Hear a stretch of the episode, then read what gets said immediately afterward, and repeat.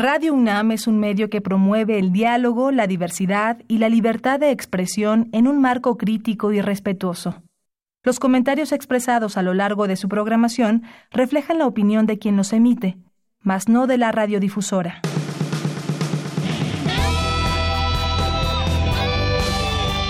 Prisma RU. Relatamos al mundo.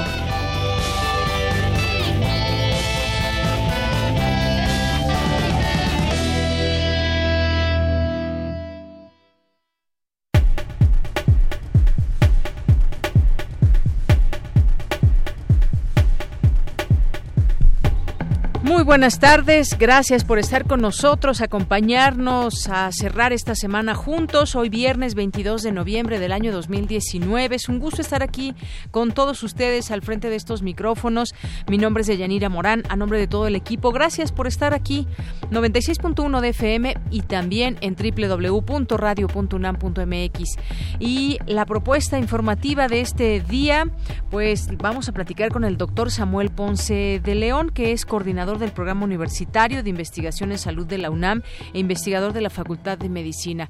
Hay un tema interesante, seguramente muchos de los que nos están escuchando les ha pasado que han ido a estos consultorios adjuntos a farmacias ya por demás conocidas y en este sentido, pues bueno, muchas veces nos, nos, eh, eh, nos mandan comprar un antibiótico innecesario. No lo sabemos nosotros, pero es innecesario muchas veces en un porcentaje altísimo y de eso vamos a platicar con el doctor porque estas recetas son equivocadas la mitad de las veces, así lo reveló un estudio del Programa Universitario de Investigación en Salud de la UNAM. Está muy interesante, así que no se lo pierdan si, si les ha pasado alguna vez que les administren un antibiótico, quizás muchas veces no ha sido necesario.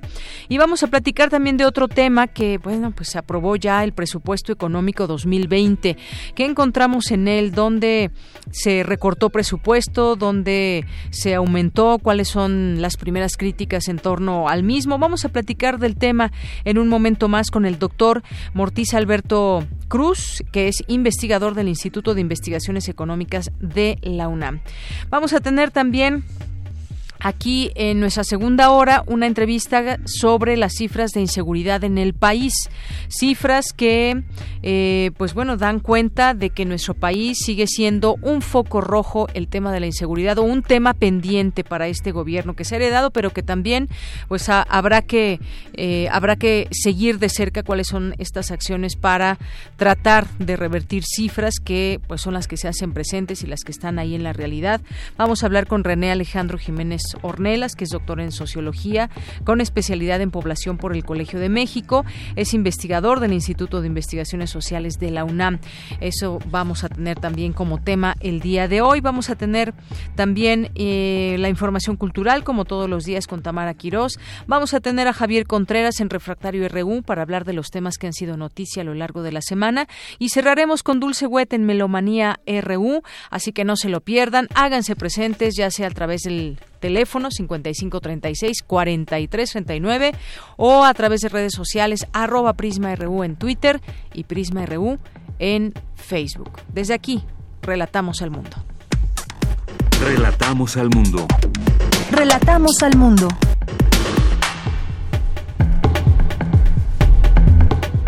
Una con ocho minutos. En resumen y en los temas universitarios, investigadores participan en el primer encuentro Prociencia MX, el gran reto de una ley general de ciencia, tecnología e innovación en el siglo XXI. Voces de la comunidad científica. Mi compañera Cristina Godínez con los detalles. Señala especialista que la cultura jurídica que tenemos en la aplicación del derecho requiere de cambios profundos. El Día Internacional del Músico. En este día, la Facultad de Música de la UNAM celebra a sus más de 2.000 estudiantes y 300 profesores. Más adelante les tendremos todos los detalles. Elisa Carrillo, primera bailarina de ballet estatal de Berlín y una de las más prestigiosas del mundo, recibe este viernes en Eslovaquia el premio de la Petipa Heritage Fund, Heritage Fund en reconocimiento a su contribución al ballet. En los temas nacionales, la Cámara de Diputados avaló el presupuesto de egresos de la Federación 2020, que contempla una reducción de 4.183 millones de pesos para los órganos autónomos. Tras eh, discusión de ocho horas en la sede alterna, la Cámara de Diputados aprobó en lo general y en lo particular el presupuesto para 2020. De enero a septiembre, la recaudación derivada de auditorías a contribuyentes alcanzó su nivel máximo de acuerdo con datos del SAT. La inflación creció 0.68% en la primera mitad de noviembre, con lo que la inflación anual se ubicó en 3.10%, la más alta en seis quincenas, indican cifras del INEGI. Y en los temas internacionales, el gobierno de Colombia informó este viernes que al menos tres personas murieron en las protestas que se realizaron ayer. Continúan más que vigentes estas protestas y hablaremos o continuaremos también muy atentos de lo que sucede en Colombia. Hemos estado aquí hablando de los distintos países que han tenido movilizaciones por distintas razones y bueno, pues abordaremos también eh, próximamente ese tema de Colombia. Evo Morales fue acusado hoy formalmente de los delitos de terrorismo y sedición por el gobierno interino de Bolivia, con base en pruebas, entre comillas, como un video en el que se le atribuye su voz para supuestamente incitar a bloqueos de ciudades en el país. Hoy en la UNAM, ¿qué hacer y a dónde ir? La Dirección General de Divulgación de las Humanidades te invita a la presentación del libro Historia de las Literaturas en México, siglos XIX, XX y XXI, proyecto editorial de la UNAM en el que participan la Coordinación de Humanidades, el Instituto de Investigaciones Filológicas y la Facultad de Filosofía y Letras. Los seis volúmenes que se presentarán reúnen a más de un centenar de académicos, investigadores y profesores con el fin de contribuir a la tradición de escritura de historias sobre la literatura nacional de manera discontinua, pero constante desde finales del siglo XIX. La cita es hoy, a las 18 horas, en la Casa de las Humanidades, ubicada en calle Presidente Carranza número 162, en Coyoacán. Hoy es el último día de la exposición de carteles No los abandones, organizada por la Dirección General de Atención a la Comunidad, que busca crear conciencia acerca del descuido, la violencia y el maltrato hacia los animales. Esta exposición estará disponible hasta el día de hoy en las instalaciones de la Facultad de Medicina, Veterinaria y Zootecnia en Ciudad Universitaria. La entrada es libre. No te puedes perder el concierto internacional del ensamble de cámara filarmónica, bajo la dirección de Máximo Cuarta, interpretando obras de Vivaldi. La cita es hoy a las 20:30 horas en la sala Nezahualcóyotl, en el corazón del Centro Cultural Universitario. La entrada general es de 150 pesos, con descuento especial estudiantes, profesores, adultos mayores y comunidad UNAM.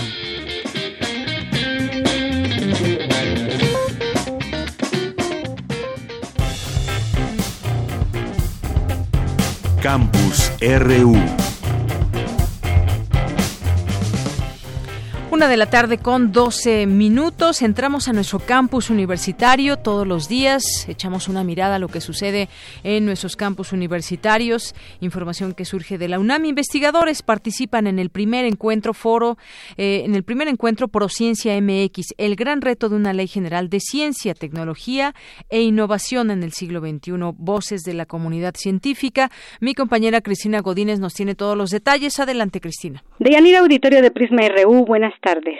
En la primera mesa titulada Ciencia para el Futuro, definiendo prioridades, participó el doctor Antonio Lascano, investigador de la UNAM, quien dijo que le causaron angustia las primeras declaraciones de la persona que iba a encabezar el CONACYT. Y entre las cosas que me preocuparon enormemente era una visión muy reduccionista, muy pragmática de lo que debe ser la investigación científica y tecnológica. Me preocupó enormemente ese juego que yo encuentro muy peligroso entre New Age y la recuperación de saberes tradicionales, una visión medio mística de la realidad y demás, que es muy visible en el lenguaje que se sigue utilizando. Y tres, seriamente me levantó serias dudas sobre la capacidad de lo que se nos venía encima cuando escuché la frase apropiación social de la ciencia. Y a ello se sumaron los proyectos sobre la propuesta de ley de ciencia y tecnología, en donde la tendencia es hacia la concentración del poder. Y eso va contra lo que sabemos que ha definido a la ciencia moderna, que es la evaluación de pares históricamente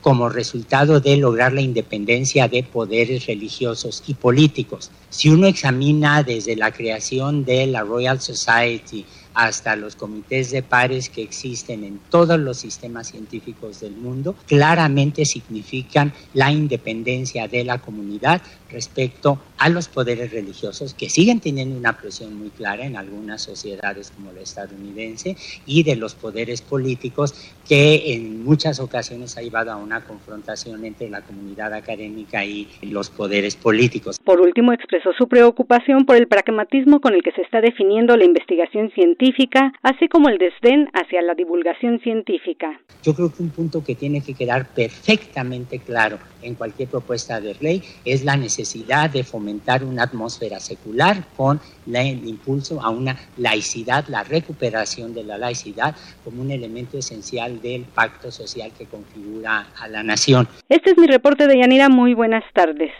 Gracias, Cristina. Muy buenas tardes. Vamos ahora con más información. Ahora con mi compañera Dulce García. Analizan las etapas por las que ha pasado el campo en México. Adelante, Dulce.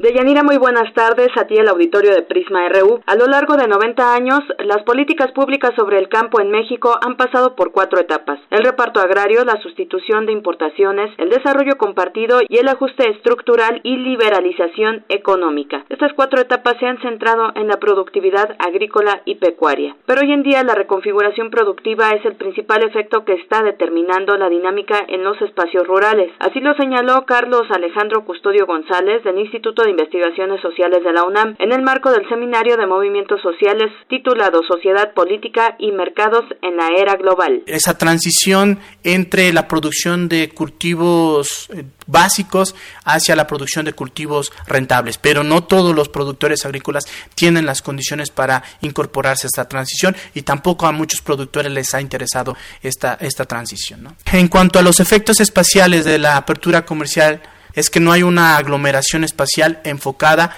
en la producción de hortalizas y de frutas, a pesar de que son los cultivos agrícolas que destacan en todas las variables analizadas de rendimiento productivo. No hay una aglomeración enfocada en la producción de frutas y hortalizas. Y esto tiene que ver mucho con las capacidades locales, las capacidades endógenas de los productores agrícolas en los estados donde la horticultura y la fruticultura son determinantes para su actividad agrícola. Al hablar de los efectos de la liberalización económica en la estructura espacial de las actividades agrícolas en México, dijo que incorporar la dimensión ambiental permite detectar patrones espaciales que se ven reflejados en la identificación de aglomerados y conglomerados agrícolas. ¿Cuál es la utilidad práctica de, esta, de esta conclusión? Bueno, que es necesario considerar que esa tiene particularidades, ¿no? Y por lo tanto se necesitan políticas públicas diferenciadas que consideren las cuestiones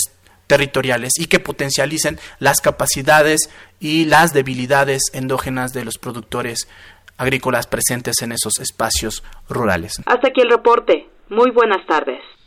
Muchas gracias, Dulce. Y vamos hoy, como todos los viernes, a la cantera RU, que realiza mi compañera Virginia Sánchez. Y como ustedes ya conocen, pues es una entrevista para conocer eh, detalles de eh, egresados o de estudiantes de nuestra casa de estudios. En esta ocasión nos va a presentar a Juan Manuel Santiago, que es estudiante de la Facultad de Ingeniería. Adelante. Cantera RU.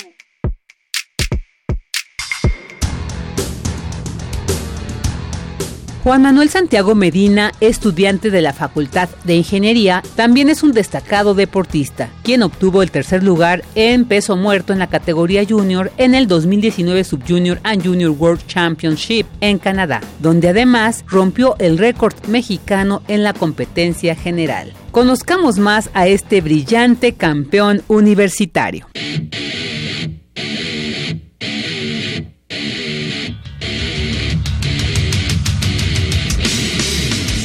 Eh, mi nombre es Juan Manuel Santiago Medina. Yo nací el 31 de mayo de 1996 en la Ciudad de México.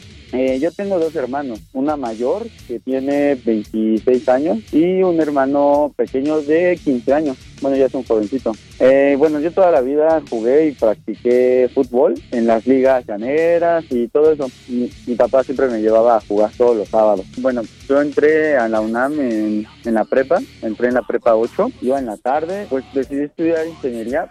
La verdad toda la vida quise estudiar arquitectura, pero el último año de prepa conocí a un profesor que era ingeniero y nos daba matemáticas avanzadas, algo así. Y pues platicando con él me di cuenta de qué cuál era el, el, enfoque y el objetivo de los ingenieros y decidí unir la carrera de arquitectura con las ingenierías y de ahí salió ingeniería civil. Bueno, entré en el gimnasio ya estando en la carrera, más o menos como por tercer, cuarto semestre. La verdad yo era un chavo bastante delgado, pesaba menos de 60 kilos y pues decidí, pensé, ya tengo, ya estoy mayor de edad y sigo pesando poco, sigo teniendo un cuerpo como de niño, por eso decidí entrar al gimnasio aquí en el pronto encerrado en CU y pues conocí a los profesores y de ahí se dio una buena relación entre ellos y nosotros, entre él y entre los profesores y yo, y me platicaron el deporte y pues ese fue mi acercamiento.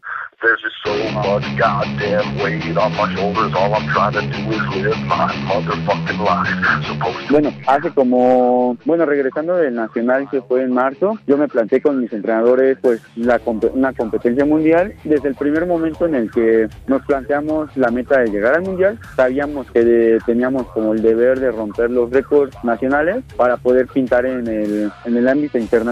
Eh, la competencia fue en Regina, Canadá, septiembre, me parece, y pues la verdad para mí representa el haber obtenido ese tercer lugar, demostrarle a todos los compañeros que, que se puede estudiar, hacer deporte y hacer otras actividades, que no haya mucho apoyo, pero es, es ese demostrarle a que hay que simplemente la persona que tienes al lado estudiando, la persona que a la que le pides apuntes o la que te pide agua o algo así, no lo sabes, pero es un deportista y es un deportista de alto rendimiento y eso es lo que él representa para mí.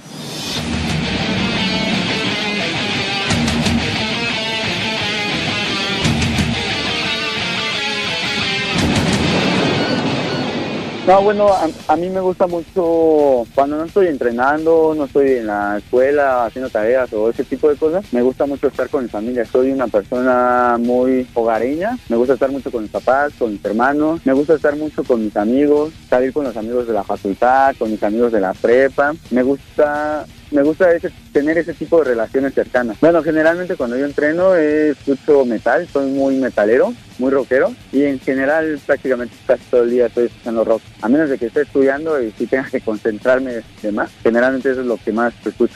Bueno, a mí me gusta mucho José Emilio Pacheco. Se me hace un escritor sencillo, pero bueno, sencillo de leer, pero que tiene mucho, mucho en su lectura. El libro que más me gusta de este escritor es El principio del placer. Es un libro que me encanta, es un libro que puedo leer una y otra vez y no me aburro de ese libro.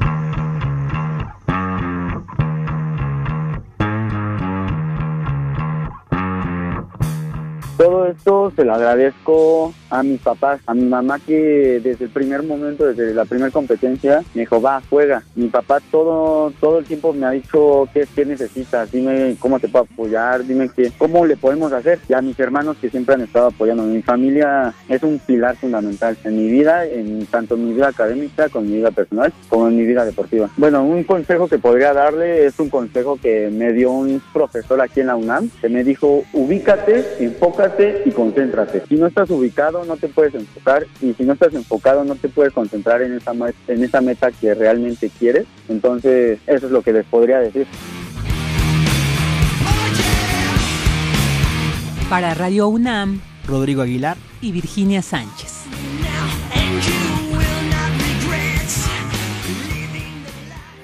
Porque tu opinión es importante, síguenos en nuestras redes sociales, en Facebook como Prisma RU y en Twitter como arroba PrismaRU. Queremos escuchar tu voz. Nuestro teléfono en cabina es 55 36 43 39. Continuamos una de la tarde con 23 minutos. Vamos a hablar de la prescripción indebida de fármacos.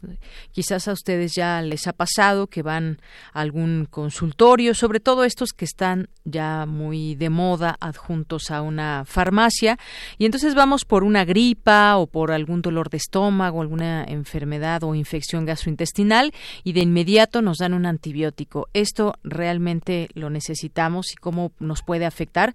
Bueno, pues vamos a hablar de este tema con el doctor Samuel Ponce de León, que es coordinador del Programa Universitario de Investigación en Salud de la UNAM e investigador de la Facultad de Medicina. ¿Qué tal, doctor? Bienvenido, muy buenas tardes.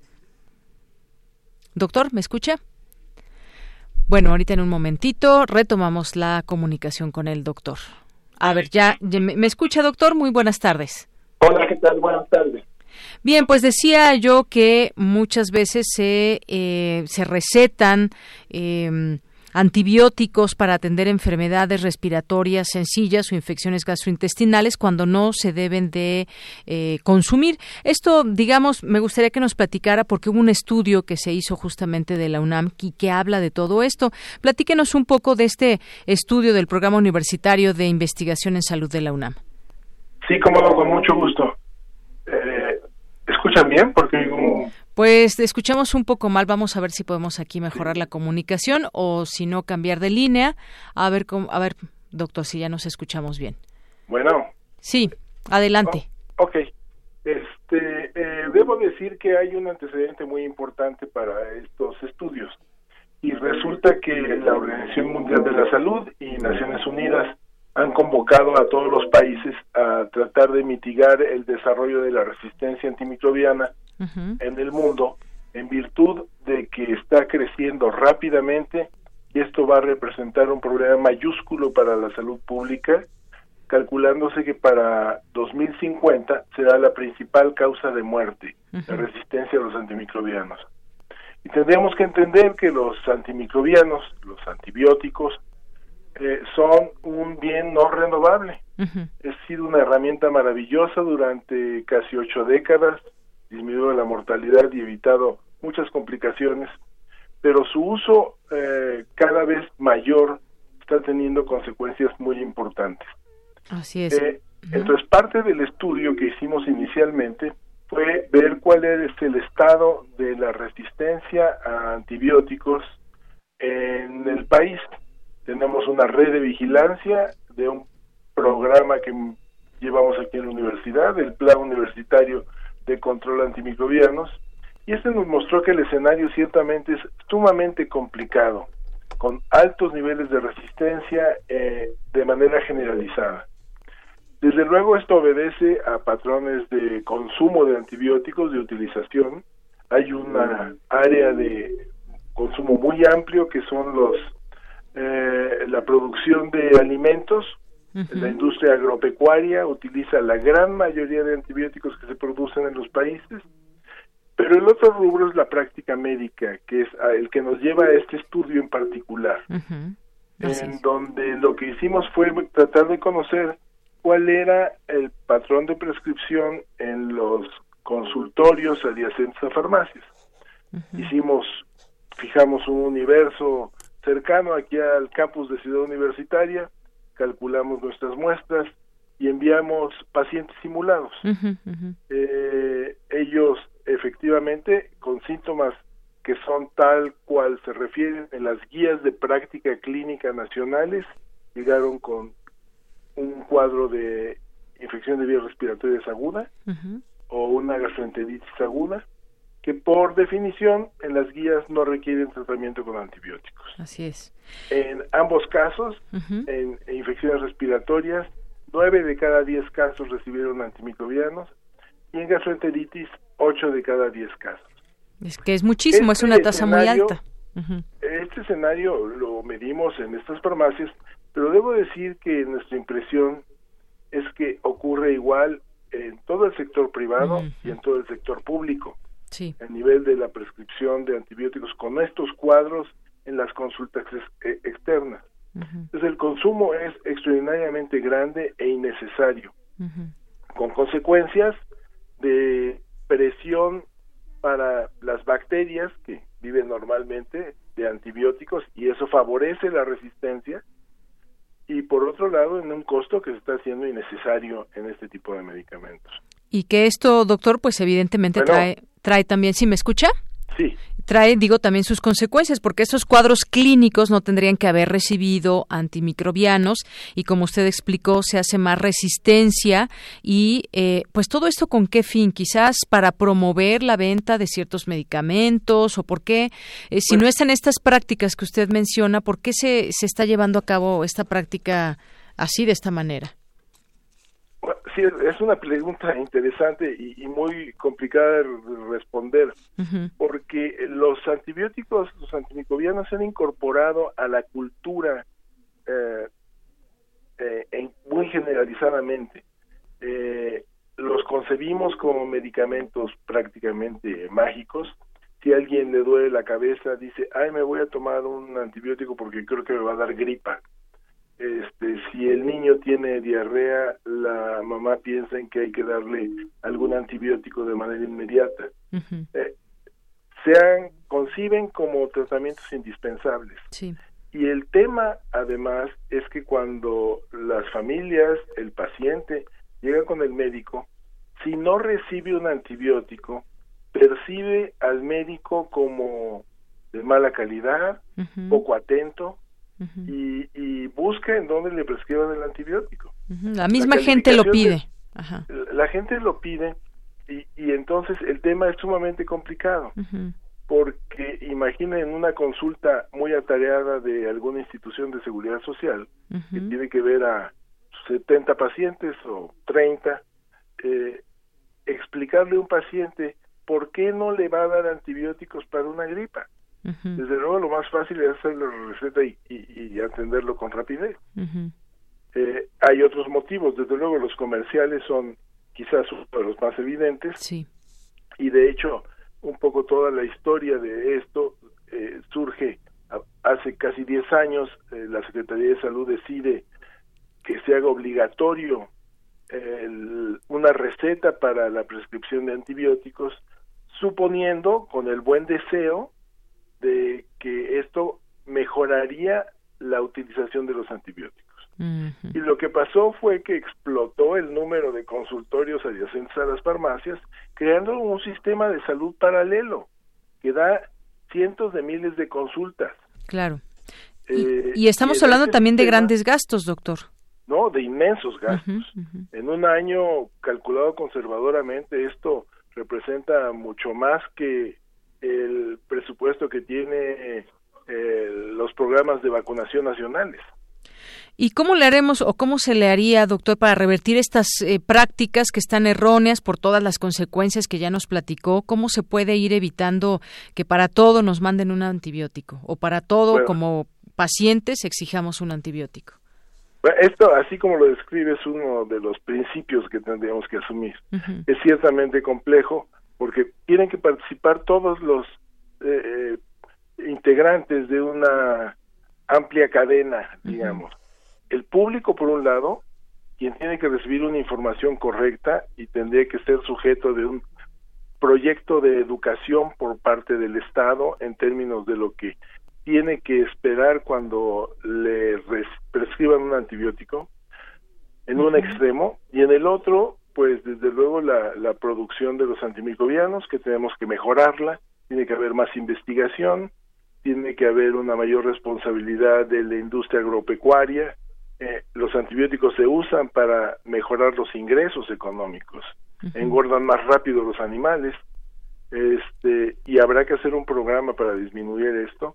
Y, y en medio de esto, la práctica médica en donde tenemos que reforzar los conocimientos médicos, alertar al personal de salud de los riesgos estos que son eh, deberían ser evidentes, pero hay que reforzar el conocimiento y hay que establecer sistemas de vigilancia. de cómo están funcionando eh, la prescripción para estos antimicrobianos y, y hacer auditorías y establecer algún tipo de regulación para que esto mejore eh, en un lapso necesariamente de pocos años, porque si no el escenario tendremos eh, eh, una situación ominosa. Así es, doctor, y además hay que recordar también hace ya 10 años más o menos se, eh, se dio esta obligatoriedad para que los antimicrobianos se dieran únicamente con receta y se pensó que esto sería una buena solución para tener un uso correcto de los antibióticos, pero vemos por lo que nos dice este estudio que revela que no es así, no se solucionó esto. Sí, no, no es una solución. Eh, incluso podríamos decir que se ha complicado un poco más el tema. Más quizás con estas em, farmacias, perdón, estos consultorios que hay a un lado de estas farmacias y que es muy fácil para quien, bueno, están muy a la mano y en este sentido, pues se hace toda esta cadena que ya nos hablaba y entonces muchas veces la gente va prácticamente paga la consulta para que le den un antibiótico porque no quiere pasar por ciertos síntomas y bueno, pues mucho más rápido con un antibiótico, ¿no? Sí, claro, ah, resulta que el sistema de consultorios de descenso a las farmacias representa una extraordinaria eh, beneficio para muchísimas familias, que no se tienen que desplazar grandes distancias, que no tienen que esperar largas listas y que aseguran que se reciban una prescripción que pueden surtir inmediatamente. Eh, la cuestión es que sí hay que establecer una regulación para la prescripción de algunos medicamentos, particularmente antibióticos. Ya está contemplada toda esta intervención. De hecho, el programa universitario, nuestro plan, está trabajando en colaboración muy eh, íntima con COFEPRIS. Eh, y esperamos pronto iniciar algunas intervenciones educativas y, eventualmente tendrán que seguir otra serie de sistemas de vigilancia de la prescripción y regulaciones. Así es. En todo caso, analgésicos es lo que se podría, en todo caso, recetar quizás, pero ante una infección, pues bueno, ahí se tendría que valorar por parte del médico que está a cargo en todo caso. Sí, claro, desde luego, los pacientes van a, la consulta tratando de mejorar sus molestias. E, el médico es el que tiene que orientar correctamente porque las molestias, el dolor de garganta, el dolor de cabeza, la fiebre, el malestar general, se van a resolver con eh, sintomáticos, como dice usted. Un analgésico, un antiinflamatorio, e, eso es lo que le va a resolver el problema al paciente y la infección viral o bacteriana eventualmente se resolverá eh, gracias a la respuesta inmunológica del paciente. Eh, son autolimitadas. Bueno, doctor, pues eh, queríamos hablar justamente de este tema, que la gente se entere de lo que está sucediendo muchas veces en estos eh, consultorios y que también quizás uno, uno pueda hacer más preguntas al doctor que le atienda. ¿Es necesario que me envíe tal o cual medicamento? Eh, ¿Es estrictamente necesario? Y bueno, nosotros también enterarnos de lo que está pasando, que es un grave problema por todas las consecuencias que ya nos platicó. Doctor, pues muchísimas gracias por estar hoy con nosotros aquí en Prisma RU de Radio UNAM. Mucho gusto. Hasta luego. Hasta luego. Muy buenas tardes al doctor Samuel Ponce de León, coordinador del Programa Universitario de Investigación en Salud de la UNAM e investigador de la Facultad de Medicina. Continuamos. Porque tu opinión es importante, síguenos en nuestras redes sociales, en Facebook como Prisma RU y en Twitter como arroba PrismaRU. Queremos escuchar tu voz. Nuestro teléfono en cabina es 55 36 43 39. Una con 37 minutos. El Pleno de la Cámara de Diputados aprobó la madrugada de este viernes en lo general y lo particular el presupuesto de egresos de la Federación 2020 que incluye recortes a ramos autónomos como lo son el Poder Judicial, el Instituto Nacional Electoral y la Fiscalía General de la República. Eh, bueno, pues platiquemos de este tema con el doctor Mortis Alberto Cruz, investigador del Instituto de Investigaciones Económicas de la UNAM. ¿Qué tal, doctor? Bienvenido. Muy buenas buenas tardes.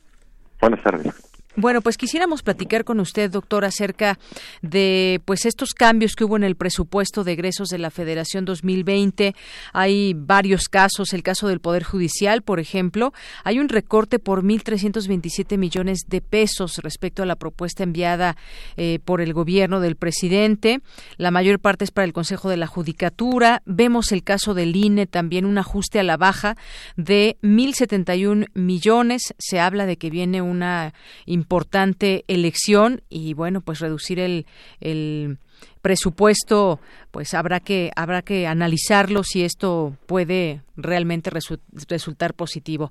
¿Qué, ¿Qué le pareció a usted de primer impacto este presupuesto de egresos de la Federación? Bueno, eh, habría que destacar que está en congruencia con la propuesta que se hizo hace unos meses con eh, relación al, presupuesto. Bueno, aquí lo que vemos es nada más el reflejo de hacia dónde se fueron los recursos. Y es claro en el sentido, o congruente en el sentido de que se está dando un énfasis al, gasto social. ¿no? Desde ya aquella propuesta se veía que venía un incremento en el gasto social en pensiones, en los programas eh, prioritarios del gobierno. Y lo que aquí observamos eh, finalmente es eh, eso, más algunos ajustes que también son positivos, como en la parte de, de agricultura y demás.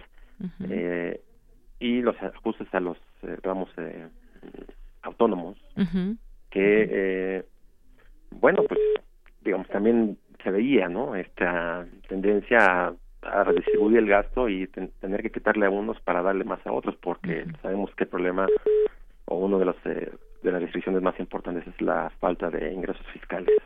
Ingresos fiscales, así es que también ese es otro gran tema. Pero ese tema de que nos dice usted, ahorros para el gasto social, vemos que ha habido, pues sí, algunos cambios donde hay programas sociales que requieren justamente dinero, presupuesto, pero nos dice usted es congruente con lo que se ha venido diciendo. Eh, también, por ejemplo, quiero tocar el tema de la Fiscalía General de la República.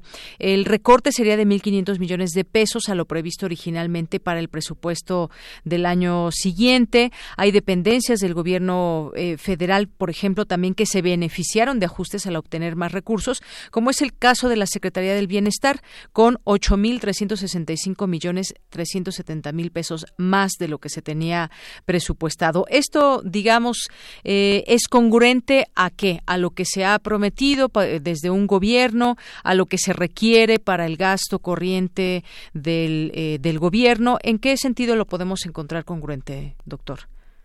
Bueno, yo lo veo congruente en, respecto a generar a una visión de un Estado más preocupado por el gasto social, ¿no? Y por distribuir los ingresos hacia, pues sí, hacia los sectores que más desfavorecidos y que, generalmente o históricamente han estado eh, más desfavorecidos, ¿no? O menos favorecidos.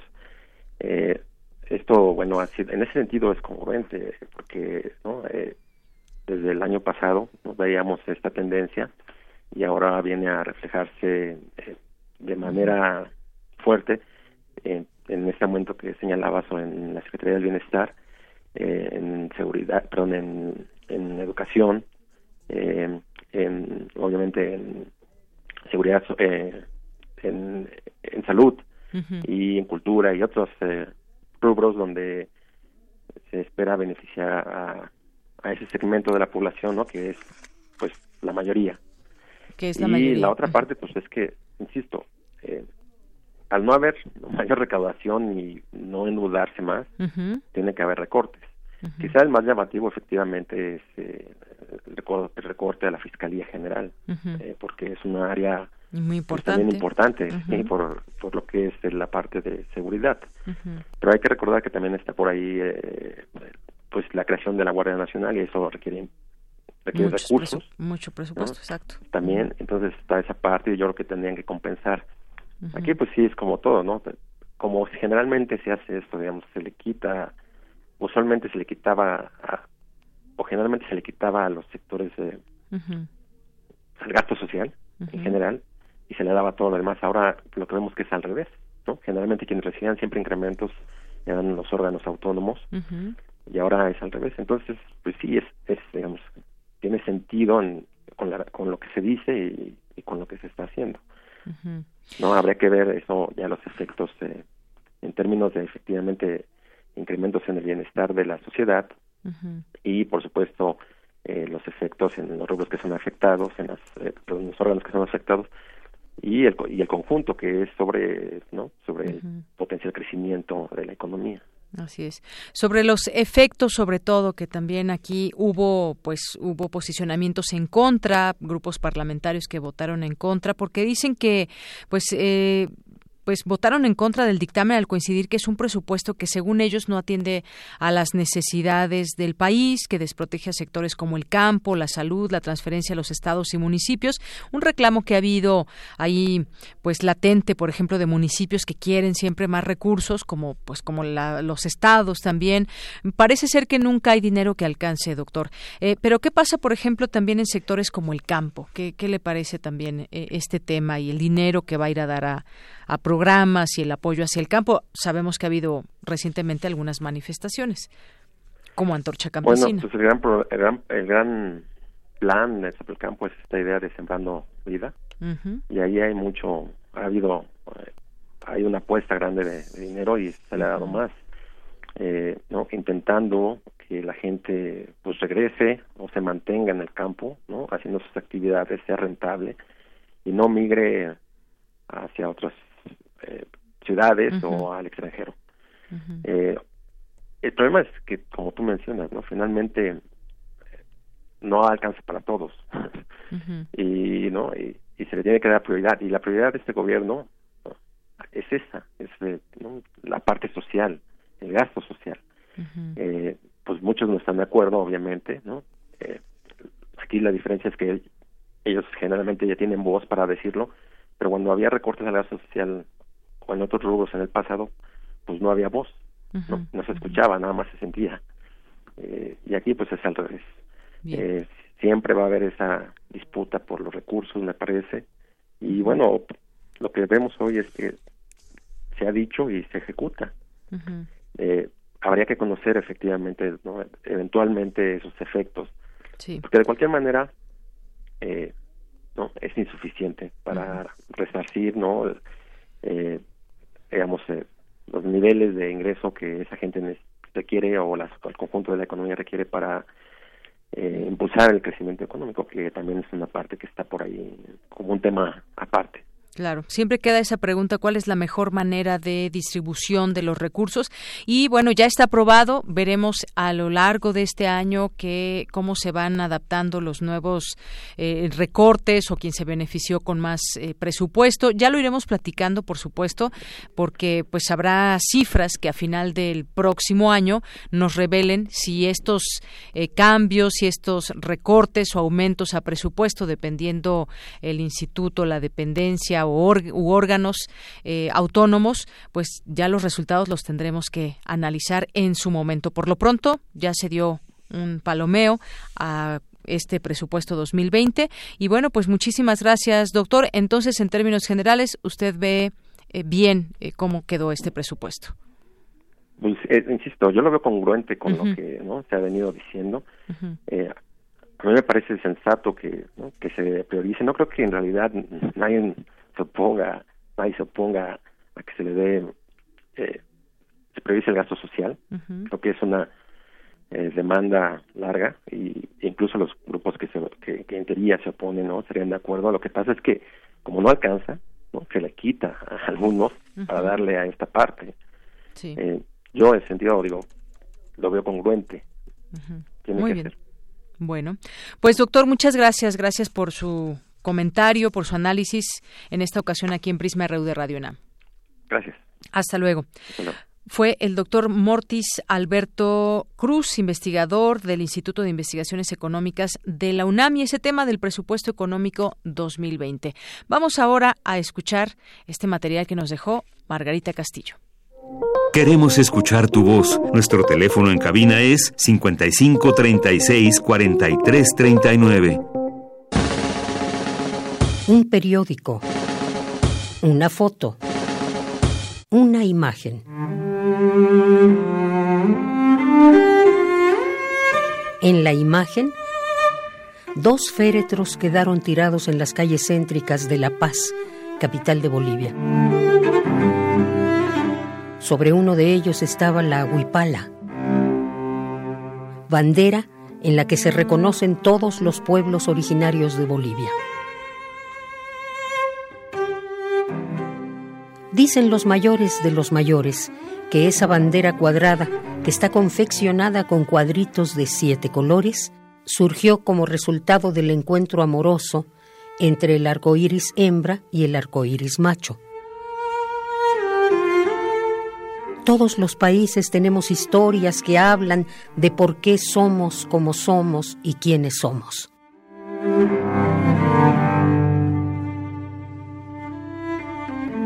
Ayudemos a que la huipala recupere su lugar.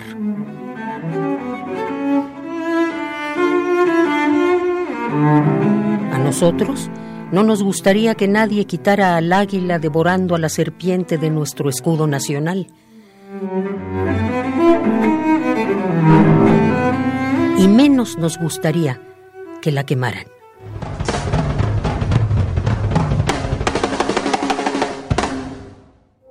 Queremos escuchar tu voz. Nuestro teléfono en cabina es 55 36 43 39.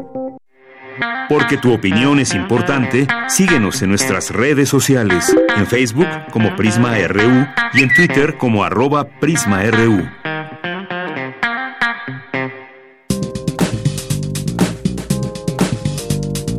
Cultura RU.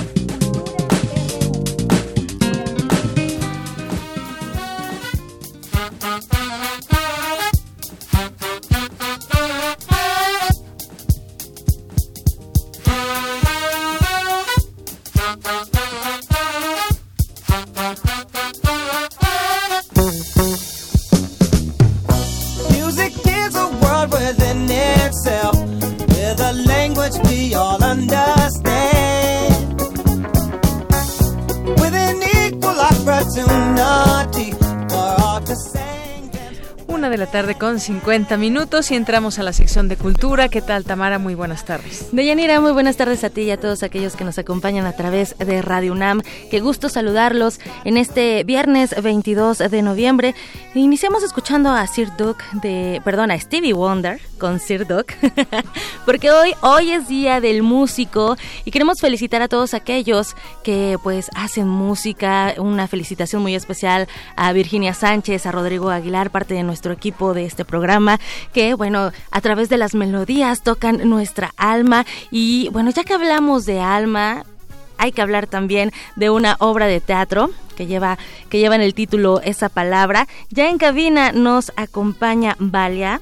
Valia es actriz, Valia Marichal es actriz, cantante y también parte del elenco de El Donador de Almas. Valia, bienvenida a este espacio, ¿cómo estás? Bien, muy bien, gracias a Dios. Me da mucho gusto saludarte y que vengas a este espacio, sobre todo para que nos hables de esta obra, una obra fantástica, una obra que, híjole, bueno, fue escrita hace ya muchos años, autor Amado Nervo, y bueno, me gustaría que nos platicaras un poco. Para aquellos que, bueno, han leído la novela, sabrán de qué va, para los que no, Tú cuéntanos acerca de esta adaptación. Y seguramente los que han leído la novela no se imaginan cómo es la puesta en escena, porque de verdad es una genialidad.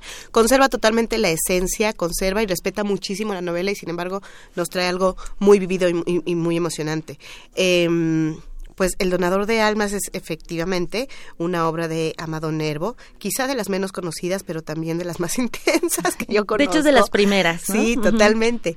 Y em, pues en esta adaptación somos los cuatro personajes, solo cuatro actores en escena, en una eh, puesta muy íntima que nos lleva a través de un viaje por emociones muy intensas, pero además eh, reflexiones muy, muy profundas respecto a cómo somos, quiénes somos nosotros como humanos. Parece mentira que algo que está escrito, eh, o sea, una historia que transcurre en 1800, eh, en, los 1800, sea tan tan actual, o sea, realmente podamos identificarnos de una manera tan, tan presente. Y bueno, en mi caso, soy el alma, Ah, que me encanta, me fascina. Ajá. La verdad es que este año me ha traído muchísimas, muchísimas sorpresas a nivel profesional. Eh, no esperaba regresar al teatro, nunca lo había contemplado hasta principios de año cuando dije, es que yo sí quiero volver a pisar el teatro, actua o sea, el escenario actuando. Eh, empecé muy pequeñita, empecé a los tres años. Realmente yo era actriz hasta que la música se me atravesó.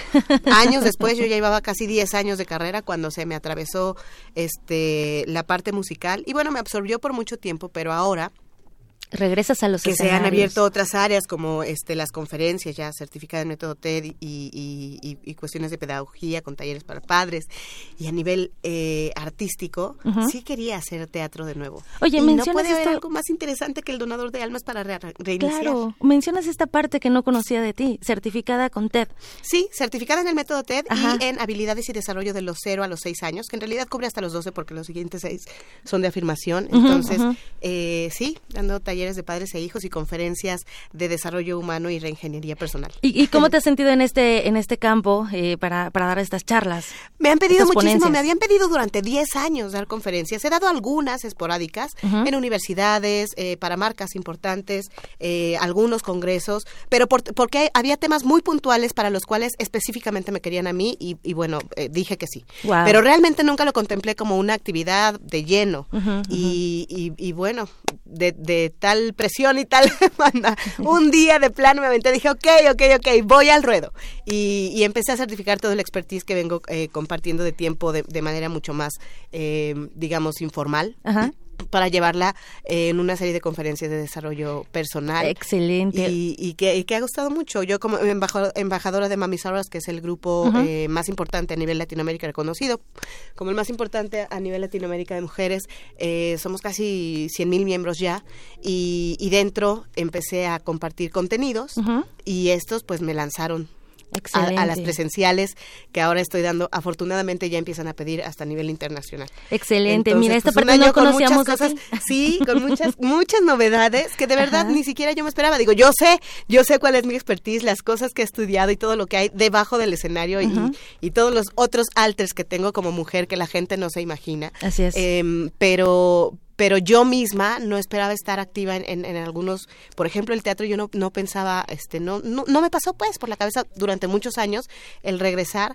Y ahora el personaje de Alda me tiene fascinada, es un deleite de Es lo que te iba a preguntar, que, que ¿cómo has eh, eh, adoptado este personaje que además cohabita en otro personaje Sí. y que además nos hace imaginar también, ¿no? En, en el texto eh, yo recuerdo que se menciona una palabra que es hermafrodismo intelectual. Hermafrodismo intelectual. Así ¿Cómo es. sería vivir hombre y mujer en el mismo En el mismo cuerpo, en el mismo sea, cue- con compartir dos un almas. cuerpo, exactamente, compartir un cerebro y tener dos almas.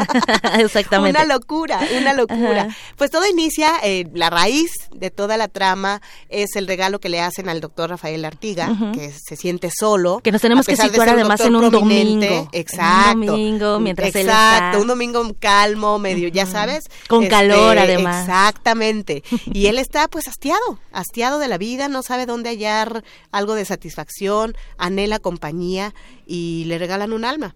Pero el alma, si bien lo acompaña y además le comparte muchas cosas que van más allá de lo que los- el ojo humano alcanza a, a abarcar, em, lo único que no le puede proveer es afecto porque está sujeta a su voluntad. Así, es que es. a falta de albedrío no puede amarlo y esto se convierte en una tortura para él durante un- mucho tiempo, cosa que se, se, se empieza a resolver o quizá a complicar cuando encuentran la manera de dar un twist a la situación. O más bien se, se ven empujados a darle un twist a la situación. Vale, ¿cómo, ¿cómo situarías a esta alma en este 2019 eh, con la situación, vaya, hablando de feminismo también? Sí. Porque pareciera que esa alma es una esclava, pero luego le da justo No, ese y, twist. y te voy a decir algo, dentro de la novela La realidad es que Amado Nervo toca muy francamente este tema y además si nos ponemos a pensar que como decíamos es una historia que transcurre en, mil- en los 1800 Así es. eh, o sea, estamos hablando de una sociedad bastante distinta, en teoría, a la nuestra, y sin embargo la traes a la, a la actualidad,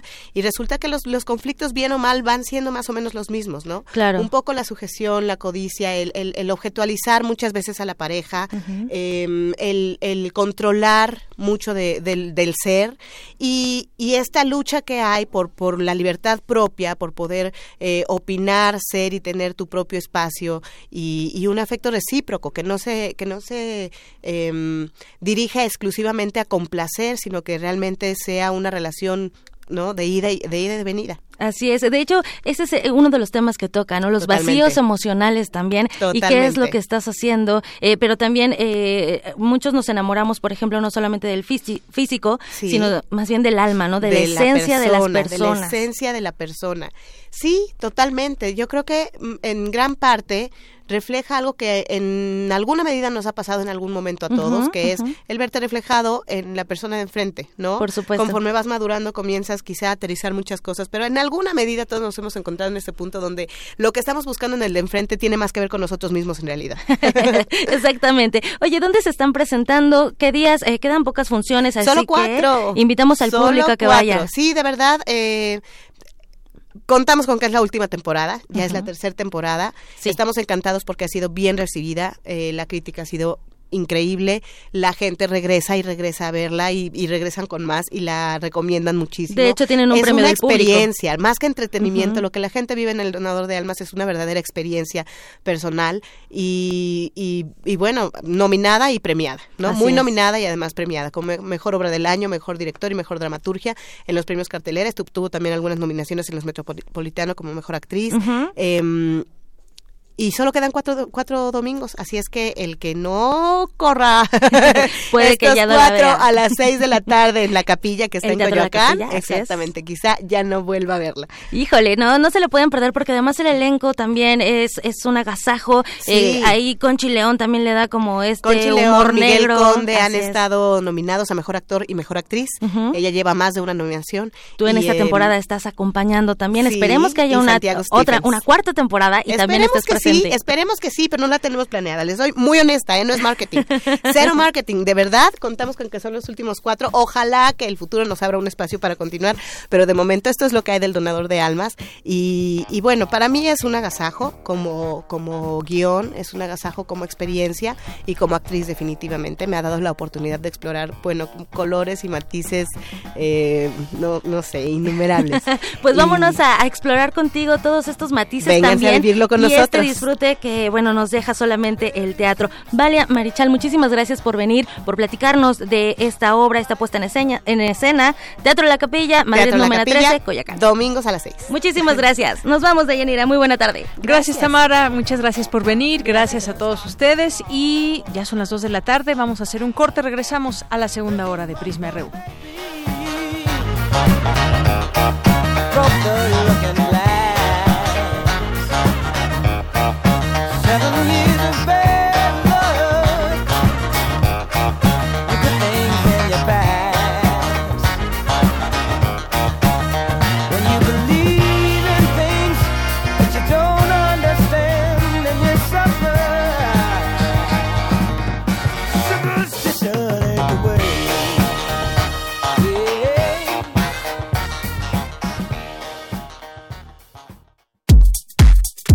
Prisma RU. Relatamos al mundo. 2019, 100 años del fallecimiento de Felipe Ángeles, general de la Revolución Mexicana. Felipe Ángeles fue un militar revolucionario maderista, un hombre de una sola línea, el humanitarismo por encima del deber como general. ¿A poco ya tomaron Bermejillo? Y les hicieron muchas bajas a mis soldados. Se rindieron al vernos llegar. Mire, tenemos un deber humanitario. Entregue las plazas que están ocupando y ahorrese vidas. Deber humanitario. Póngase a pelear y déjese de pendejadas, General Ángeles. A esos que se rindieron los voy a fusilar. Y a usted y su gente voy a hacer hasta lo imposible por partirle su madre. Fragmento. Ignacio Solares, La Noche de Ángeles, Editorial Tusquets, primera edición 2016. Felipe Ángeles, 96.1 FM, Radio UNAM. Experiencia sonora. Teatro Gótico y Radio UNAM presentan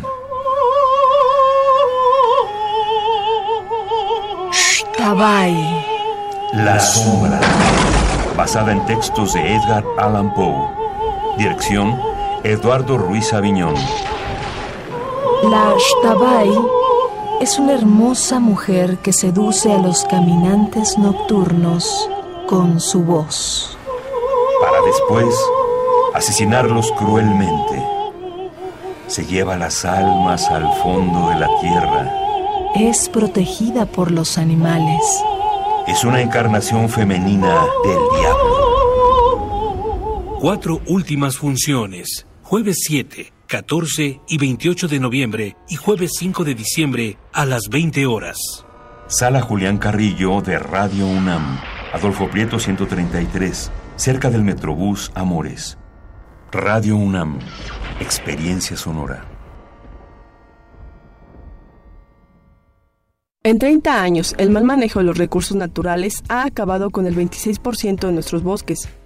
Tan solo entre el 2010 y 2015, perdimos 91.000 hectáreas de bosques cada año. La ventaja es que ahora, con la nueva Ley General de Desarrollo Forestal Sustentable, se cuidarán mucho más y mejor nuestros bosques y selvas.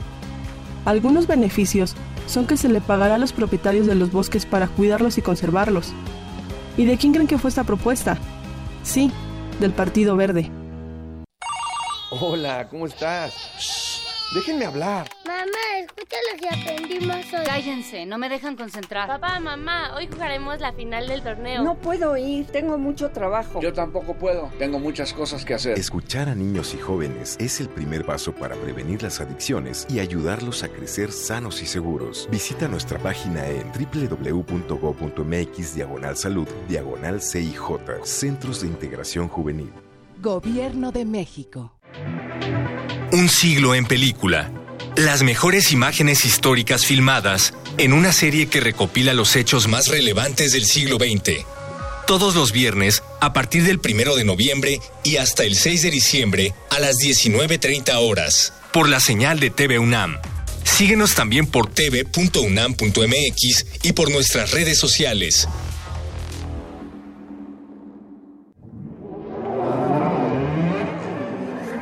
La música, la partitura, la idea y la persona detrás. Escuchemos a los autores en Fa, nuestros compositores en síntesis.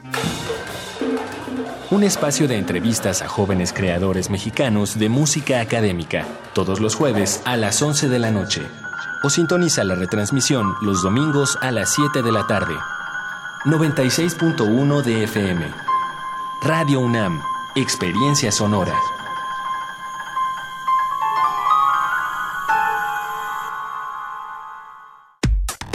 Relatamos al mundo. Relatamos al mundo. Mañana en la UNAM, ¿qué hacer y a dónde ir? El carro de comedias de la UNAM te invita a disfrutar de la última función de la puesta en escena El Cornudo Imaginario, original de Molière bajo la dirección de Jesús Díaz. A partir del desmayo de uno de los protagonistas, se suscita una cadena de enredos en el que todos los personajes se ven atacados por los celos. Cuando el nudo parece no resolverse, la intervención de uno de los personajes femeninos da claridad y resolución al enredo. Disfruta de las dos últimas funciones de esta obra el sábado 23 y el domingo 24 de noviembre a las 11 horas en la explanada de la Espiga del Centro Cultural Universitario. Disfruta de las dos últimas funciones de esta obra el sábado 23 y el domingo 24 4 de noviembre a las 11 horas en la explanada de la Espiga del Centro Cultural Universitario. La entrada es libre.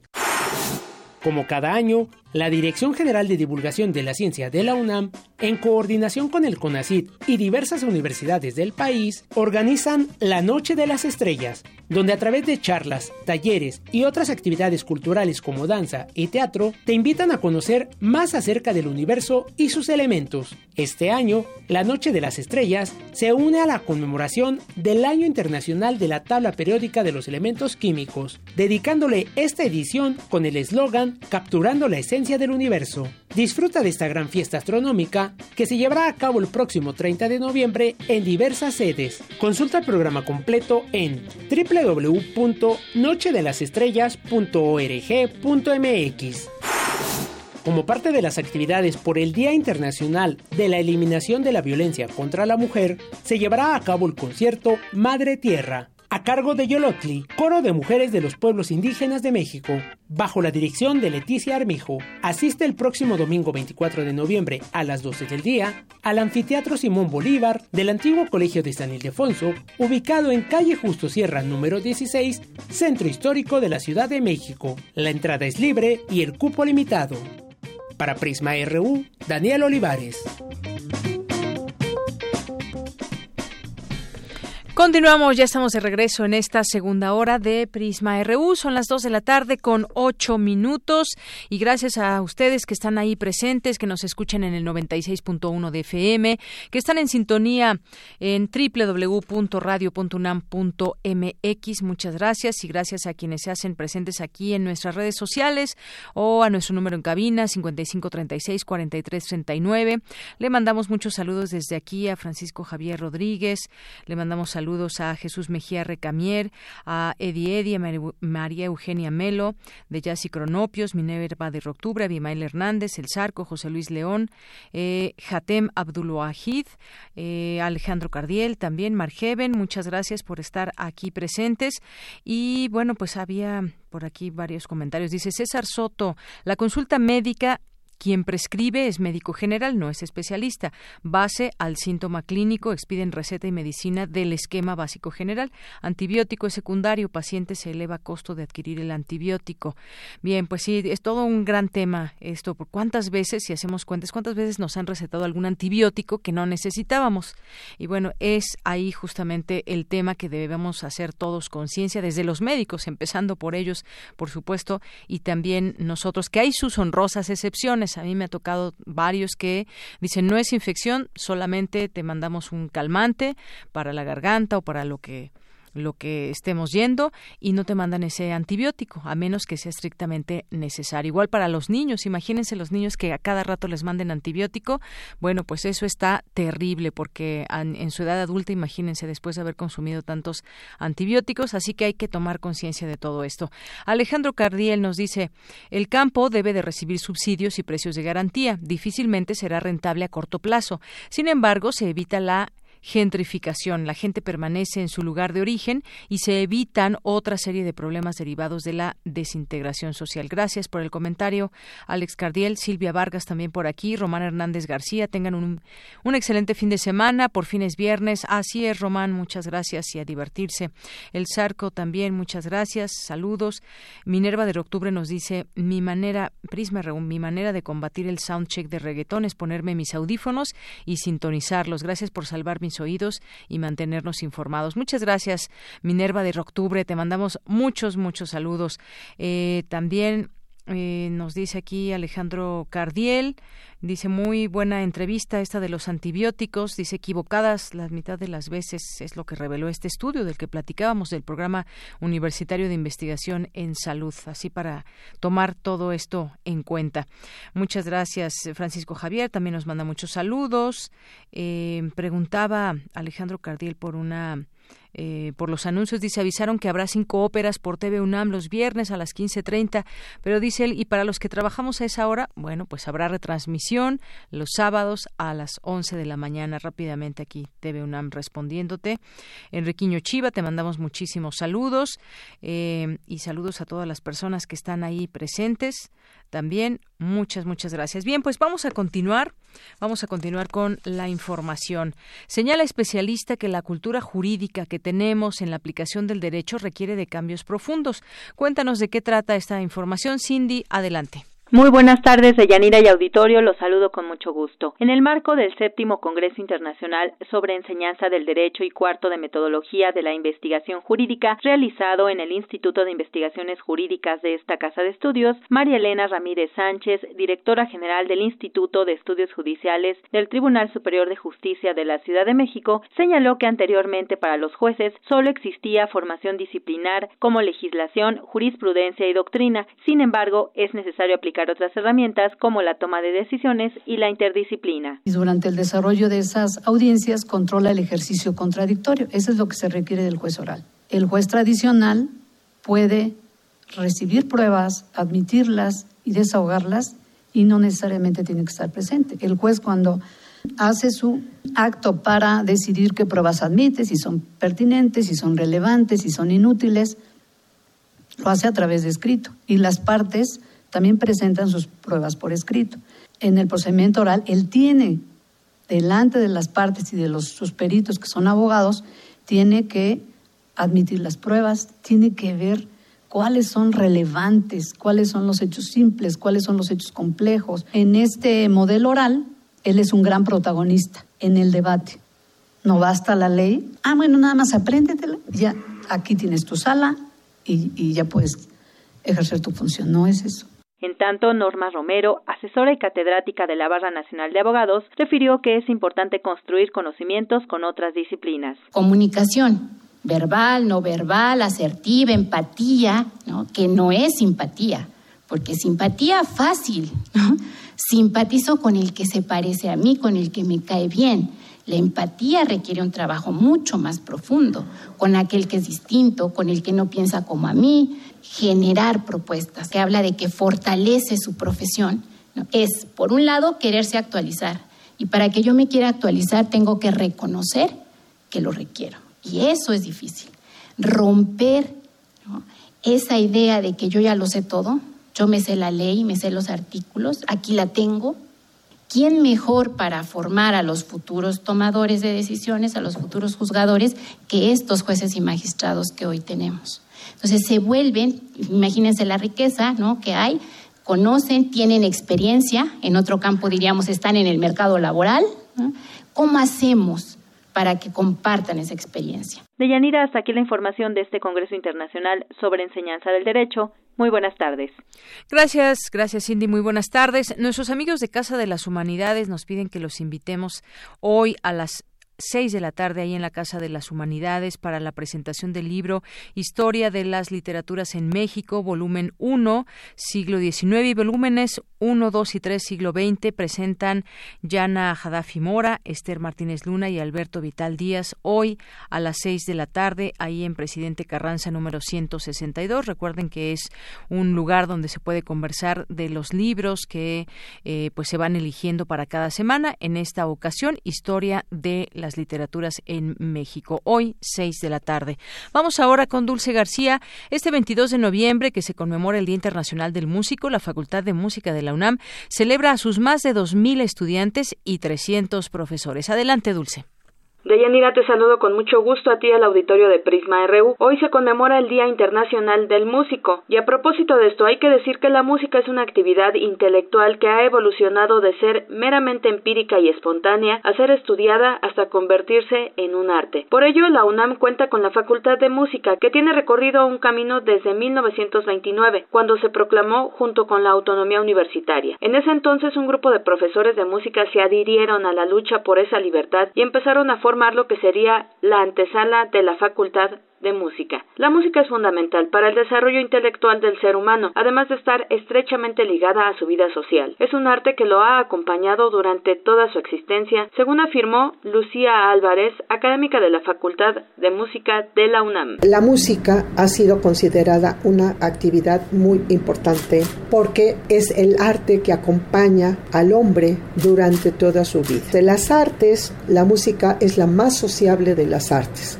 la que está más ligada al ser humano. Desde que nacemos hasta que se muere, el ser humano está acompañado por la música. Vivimos ya ciudades muy ruidosas. Tenemos, sobre todo la Ciudad de México, es una de las ciudades más ruidosas del mundo. A veces he pensado que parte de este estrés y esta agresividad que se vive muy particular en la Ciudad de México es por el ruido. La universitaria reconoció que en México no hay una cultura musical adecuada. Por ello, una de las actividades de la Facultad de Música es promocionarla a través de clases, conferencias, conciertos y presentaciones de todos los géneros. La profesora de esa entidad universitaria, con 36 años de experiencia, dijo que actualmente la Facultad de Música cuenta con aproximadamente 2.000 alumnos y alrededor de 300 profesores. Este es el reporte. Muy buenas tardes. Gracias, Dulce. Muy buenas tardes. Vamos ahora a las breves internacionales con Ruth Salazar. Internacional RU. El presidente de Estados Unidos, Donald Trump, dijo este viernes que considera que los demócratas del Congreso no aprobarán el nuevo acuerdo comercial TECMEC que su gobierno firmó hace un año con Canadá y México. El expresidente de Bolivia, Evo Morales, declaró que no descarta volver a presentarse en un futuro a los próximos comicios electorales de su país. Por su parte, el gobierno estadounidense advirtió a los aliados políticos de Evo Morales que deben hacerse a un lado para que las próximas elecciones sean libres, justas e inclusivas. La nueva presidenta del Banco Central Europeo, Christine Lagarde, afirmó que los países de la eurozona necesitan potenciar la demanda interna para hacer frente a la incertidumbre en el mercado global, entre otros motivos por la guerra comercial. El presidente de Brasil, Jair Bolsonaro, lanzó un nuevo partido político, Alianza por Brasil, bajo la bandera de la lucha contra la corrupción y la promoción de valores cristianos, en una apuesta que podría fragmentar su base de apoyo. Cerca de 500 soldados estadounidenses permanecen en el norte de Siria para proteger las instalaciones petroleras del país mientras que su mandatario Donald Trump dice que Estados Unidos espera ingresos millonarios provenientes del petróleo sirio. Su homólogo sirio, Bashar al-Assad, lo acusa de querer apropiárselo. Al menos tres personas murieron y 98 más fueron capturadas en la multitudinaria jornada de protestas que movimientos sociales realizaron en varias ciudades de Colombia para expresar su rechazo a las políticas sociales y económicas del presidente Iván Duque. Porque tu opinión es importante, síguenos en nuestras redes sociales, en Facebook como Prisma RU y en Twitter como arroba PrismaRU. Queremos escuchar tu voz. Nuestro teléfono en cabina es 55 36 43 39. Dos de la tarde con 19 minutos. Hablemos ahora de este tema. Hace unos días se daban a conocer estos eh, datos, información sobre lo que sucede en, inseguridad en México. Este tema que sigue siendo un lastre y que cómo se va a atacar, cuál es la mejor estrategia, eh, cuáles son esas cifras que van surgiendo y que hay que señalarlas para saber en dónde, dónde se puede pues continuar una quizás una, una, una mejor estrategia o no. Vamos a hablar del tema, ya está en la línea telefónica el, eh, el maestro eh, Martín Barrón Cruz, que es licenciado en Historia por la Escuela Nacional de Antropología e Historia, es maestro en Ciencias Penales con especialidad en Criminología por el Instituto Nacional de Ciencias Penales y también concluyó la maestría eh, en Historia y Eurohistoria de la ENA y el doctorado en Humanidades en la Universidad Autónoma Metropolitana. Eh, doctor, bienvenido a este espacio, muy buenas tardes. Buenas tardes, gusto en saludarte. Igualmente, doctor, bueno, pues platicar sobre eh, pues qué sucede en el tema de la seguridad o inseguridad en nuestro país en medio de la violencia que se registra más en algunos estados que en otros y en este 2019 ha dejado hasta el momento 29.574 víctimas de homicidio doloso y feminicidio. Solo tres de los 32 estados de la República cuentan con suficientes policías preventivos para combatir la inseguridad. Digamos que tenemos tenemos ya eh, un panorama, un diagnóstico de lo que hay y pues la pregunta sería aquí con lo que estamos viendo, las nuevas implementaciones, ¿hacia dónde vamos desde su punto de vista, doctor? Bueno, mira, eh, si tomamos en cuenta las cifras de, homicidios, allí hay un problema que he señalado desde hace mucho tiempo. El Secretaría Ejecutivo del Sistema Nacional de Seguridad Pública eh, solicita a las procuradurías o fiscalías las carpetas de investigación sobre este delito. Eh, obviamente no es el total, total de las procuradurías. ¿Por qué razón? Porque muchas de las ocasiones se maquillan las cifras. Y eso lo hemos visto eh, Doctor, disculpe que lo interrumpe, pero no le escuchamos bien. Le vamos a volver a, marcar para que escuchemos mejor la conversación. Muchas gracias. Bueno, pues dábamos cuenta de este tema del que seguramente pues eh, el doctor nos va a hacer un análisis con respecto a este tema de lo que sucede, porque a mí esta cifra me llamó la atención. Solo tres de los 32 estados de la República cuentan con suficientes policías preventivos, es decir, que está pasando en el tema de la prevención también, porque ya que tenemos un delito, pero cuál es eh, también eh, cómo va el tema de la prevención. Nos decía, nos decía, doctor. Sí, mira, eh, ¿cuál es uno de los problemas que hay con las cifras del secretariado? Que ellos le solicitan a las fiscalías o procuraduría los datos, pero hay un problema. Eh, no se entregan todas las carpetas de investigación, no se dan los datos reales por parte de las fiscalías o procuradurías. Entonces, es una cifra parcial. Nosotros desde el 2016 hicimos un estudio con los datos del secretariado y descubrimos que eh, el número de homicidios no registrados, es decir, que no se daba la cifra, ascendía a más de 35 mil en cuatro años. Entonces, eh, uno de los problemas centrales es cómo se recolecta esa información. Si nosotros quizá eh, vemos lo que da el INEGI, probablemente las cifras todavía son mucho más elevadas a lo que da el secretariado. Por lo tanto, nos está pintando un panorama eh, pues bastante negro porque el número de homicidios que ahorita tú dabas la cifra rebasa por mucho lo que sucedió en 2007 que había sido el pico más alto de homicidios con más de 27 mil en la gestión de Felipe, Calderón, y después en la gestión de, Peña Nieto hubo cifras alrededor de 28 mil. Entonces ahorita pues estamos rebasando por mucho eh, las cifras de homicidios eh, en todo el país. Claro, y hay una cuestión, doctor, a mí me gustaría detenerme un poco en esto, preguntarle eh, su opinión. En este, eh, el Secretariado Ejecutivo del Sistema Nacional de Seguridad Pública da a conocer cifras que detallan el número de homicidios dolosos registrados, hay que decirlo, de enero a octubre de este año y que ya superó el periodo anterior de 2018.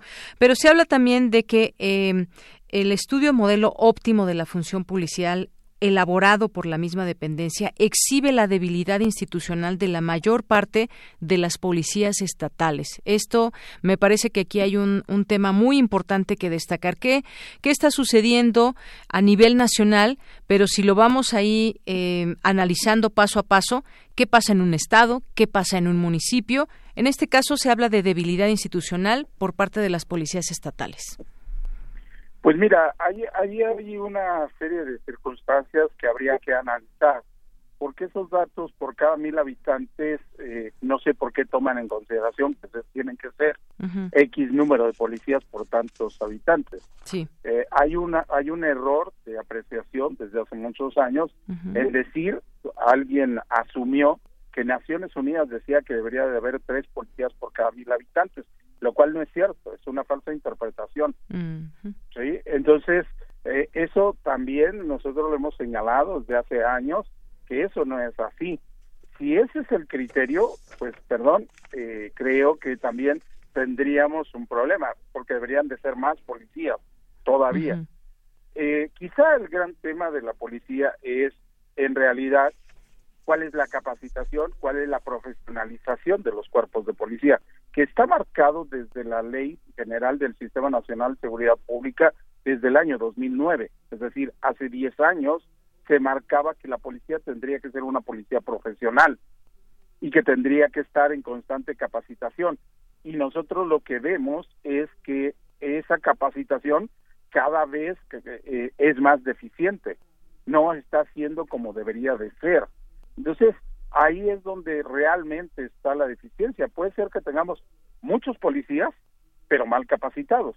Podríamos tener menos policías, pero perfectamente capacitados. E, ese es el gran dilema. Porque si nosotros vemos, nos dicen, bueno, la Ciudad de México tiene uno de los uh, números más altos, sí, pero son, eh, eh, son dos tipos de policía. Una que es la policía preventiva, y la otra son las policías complementarias que se les llama, que es la policía bancaria y que es la policía auxiliar. Pero esas dos policías son privadas, no son públicas. No se les paga con el erario. Entonces ahí hay una diferencia. Solo habría más o menos alrededor de 35 mil policías para la Ciudad de México. y eso nos hablaría de un déficit enorme. Pero si sumamos las policías privadas como la bancaria y como la auxiliar, entonces el número más o menos sale acorde a ese resultado. Es decir, eh, hay que ser también mm, analíticos en este en este caso porque la policía auxiliar pues en realidad no le paga por ejemplo la eh, eh, con los impuestos de los ciudadanos.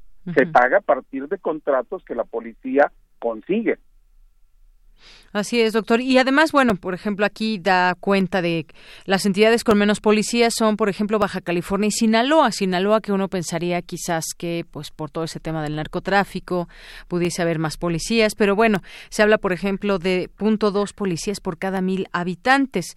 Eh, Jalisco y Sonora, otras dos entidades con punto tres policías por cada mil habitantes. Aguascalientes y Querétaro con punto cuatro policías por cada mil habitantes. Y Baja California Sur, Chihuahua, Coahuila, Durango, Morelos con punto cinco policías por cada millar de habitantes. Estas son más o menos las cifras que, como usted ya decía, pues bueno, dan una idea, pero hay que ser muy analíticos con todos estos datos que, se nos dan. Hay en marcha también una estrategia que suponemos va en conjunto también con los con los estados para revertir estas cifras, pero no solamente es revertir estas cifras así como por arte de magia, hay un trabajo que debe ser intenso de, desde muchos ámbitos, si no, pues difícilmente las cifras van a, bajar, doctor. Sí, así es, precisamente uno de los grandes problemas que tenemos en el país es el, el poco trabajo sobre lo que se habla de prevención situacional del delito. E, ese es uno de los eh, puntos débiles porque desde hace años eh, los recursos destinados al área de prevención se han disminuido. Es decir, hay programas que se fueron quitando al paso del tiempo, al paso de los últimos 10 años, se han disminuido, se han intentado controlar de mejor manera y no todos los municipios del país acceden a esos recursos.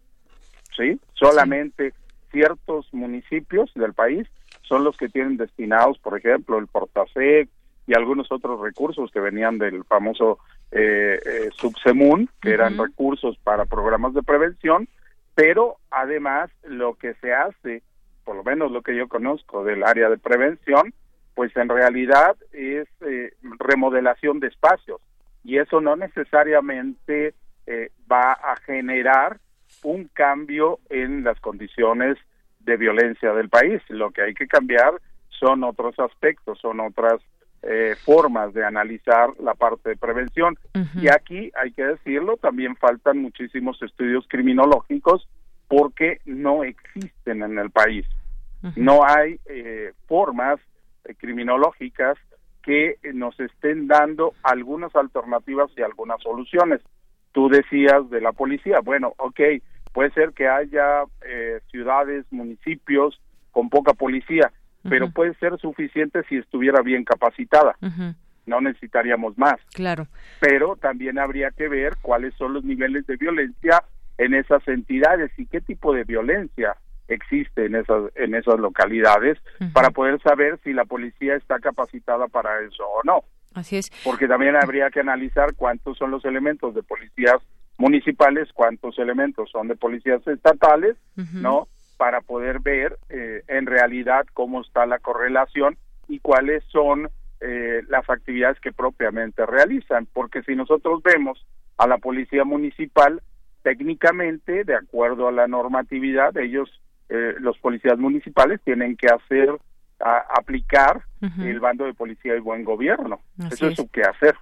Bien, y bueno, le voy a quitar un minuto a Javier, que ya está en la línea y ya tenemos poco tiempo, doctor. Solamente eh, por último y en un minuto si nos puede contestar todo ese tema de que se ha heredado una situación difícil en ese tema de inseguridad.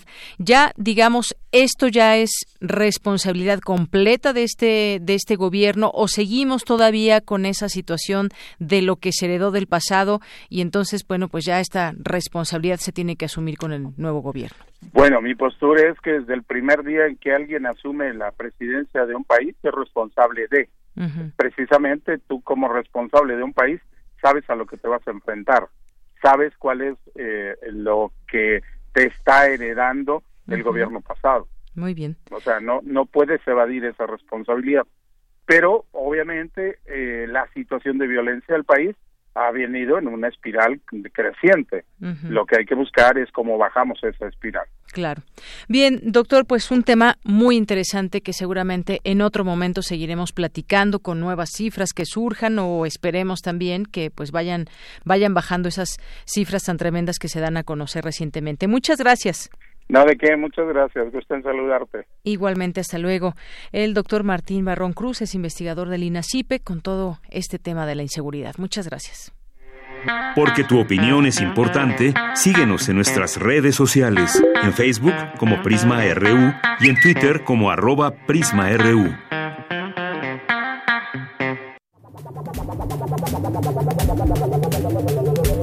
El refractario RU.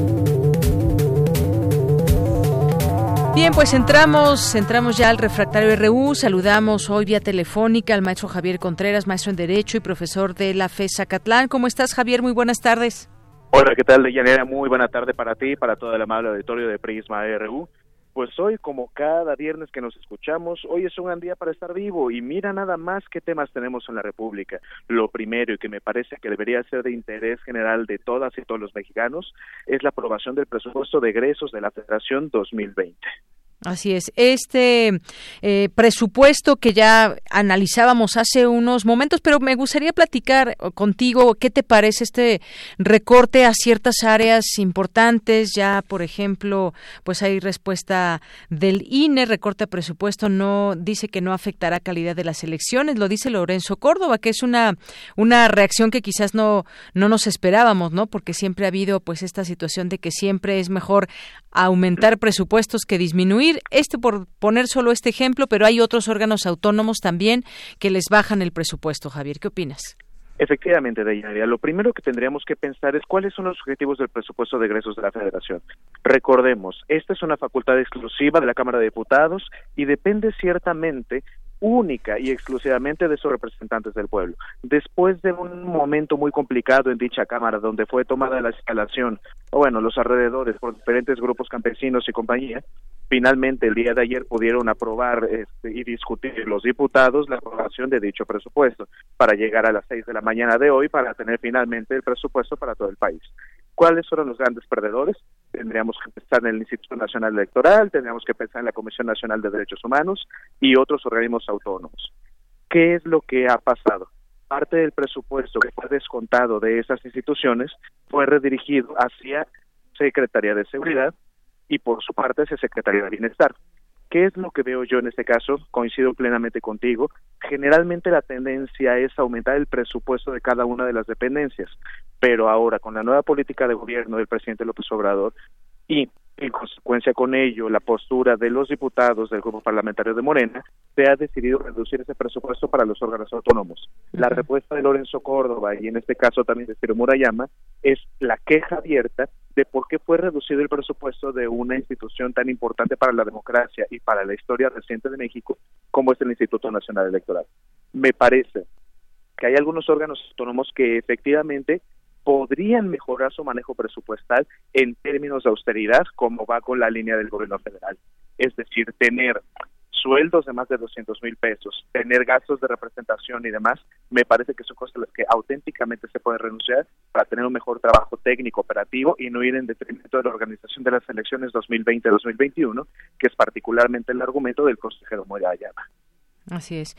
Esto por una parte, y ya veremos, porque yo creo que este eh, presupuesto que se va a ejercer el próximo año, pues ya podremos platicar del conforme se vaya dando la situación de ejercer estos recursos, en qué va a afectar este recorte. Quizás también se hablaba, y lo decía, por ejemplo, la presidenta de la CNDH, en algunos gastos que se consideran insulsos o dentro de esta austeridad, cuáles van a ser esos gastos que ya con todos estos recortes se van a tener que hacer al interior de algunas dependencias. Y tenemos, tenemos otro, otro tema, Javier, que me gustaría platicar contigo, que es también esta terna para la Suprema Corte de Justicia de la Nación. Ya hay tres nombres que da a conocer el presidente, que es Margarita Ríos Farjat, directora del Servicio de Administración Tributaria, la subsecretaria de Gobernación, Diana Álvarez Mauri, y la académica Ana Laura Magaloni Kerpel, que integran esta terna propuesta por el presidente. ¿Qué te parece? Pues me parece que es un gran acierto por parte del presidente López Obrador hacer una propuesta de tres mujeres para la terna para ocupar el lugar que dejó Eduardo Medina Mora. Independientemente de lo controvertido del nombramiento de Medina Mora en su momento como ministro de esta Suprema Corte de Justicia, me parece excepcional que ahora vaya a ser una mujer la que vaya a ocupar esta vacante.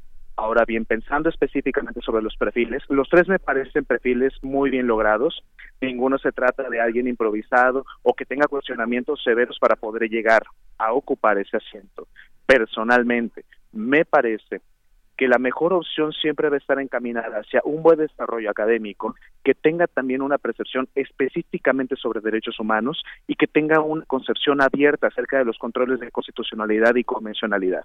Creo que las tres personas propuestas en este caso cumplen con esos criterios con creces y ahora pues dependerá del Senado de la República poder nombrar finalmente a la mujer que va a ocupar este asiento. ¿Cuál es el procedimiento? La Comisión de Justicia del Senado tendrá que sesionar y tendrá que llamar a comparecer a las tres personas para poder generar el dictamen final y eso se tendrá que discutir ante el Pleno del Senado para que en una votación, ya sea por cédula o por tablero, se genere esa mayoría de dos terceras partes, es decir, una mayoría constitucional, para poder nombrar a una de esas tres personas para ocupar el cargo de ministra de la Suprema Corte de Justicia de la Nación. Así es. Bueno, pues estaremos muy al tanto y muy pendientes de todo esto, por supuesto, porque ese espacio sin duda es muy importante para muchas situaciones que se darán en el país y que se requiere también esa, pues esa persona que tenga esta amplia trayectoria y que la justicia siempre se ponga en ese lugar primero antes que todo, porque hemos visto situaciones y bueno pues el entorno en que se fue el ministro de la Suprema Corte Medina Mora pues nos dejó con muchas preguntas pero bueno eso ya lo seguiremos eh, lo seguiremos platicando por lo pronto está esta la terna y nos escuchamos el siguiente viernes Javier para comentar otros temas por supuesto que sí, Deyanira. Un abrazo grande para todos y para todos nuestros radioescuchas. Que tengan un excelente fin de semana. Igualmente para ti, desde aquí te mandamos un abrazo. Hasta luego. Hasta luego, Javier. Javier Contreras, que es maestro en Derecho y profesor de la FESA Catlán. Queremos escuchar tu voz. Nuestro teléfono en cabina es 55 36 43 39. Tu opinión es muy importante. Escríbenos al correo electrónico prisma.radiounam@gmail.com.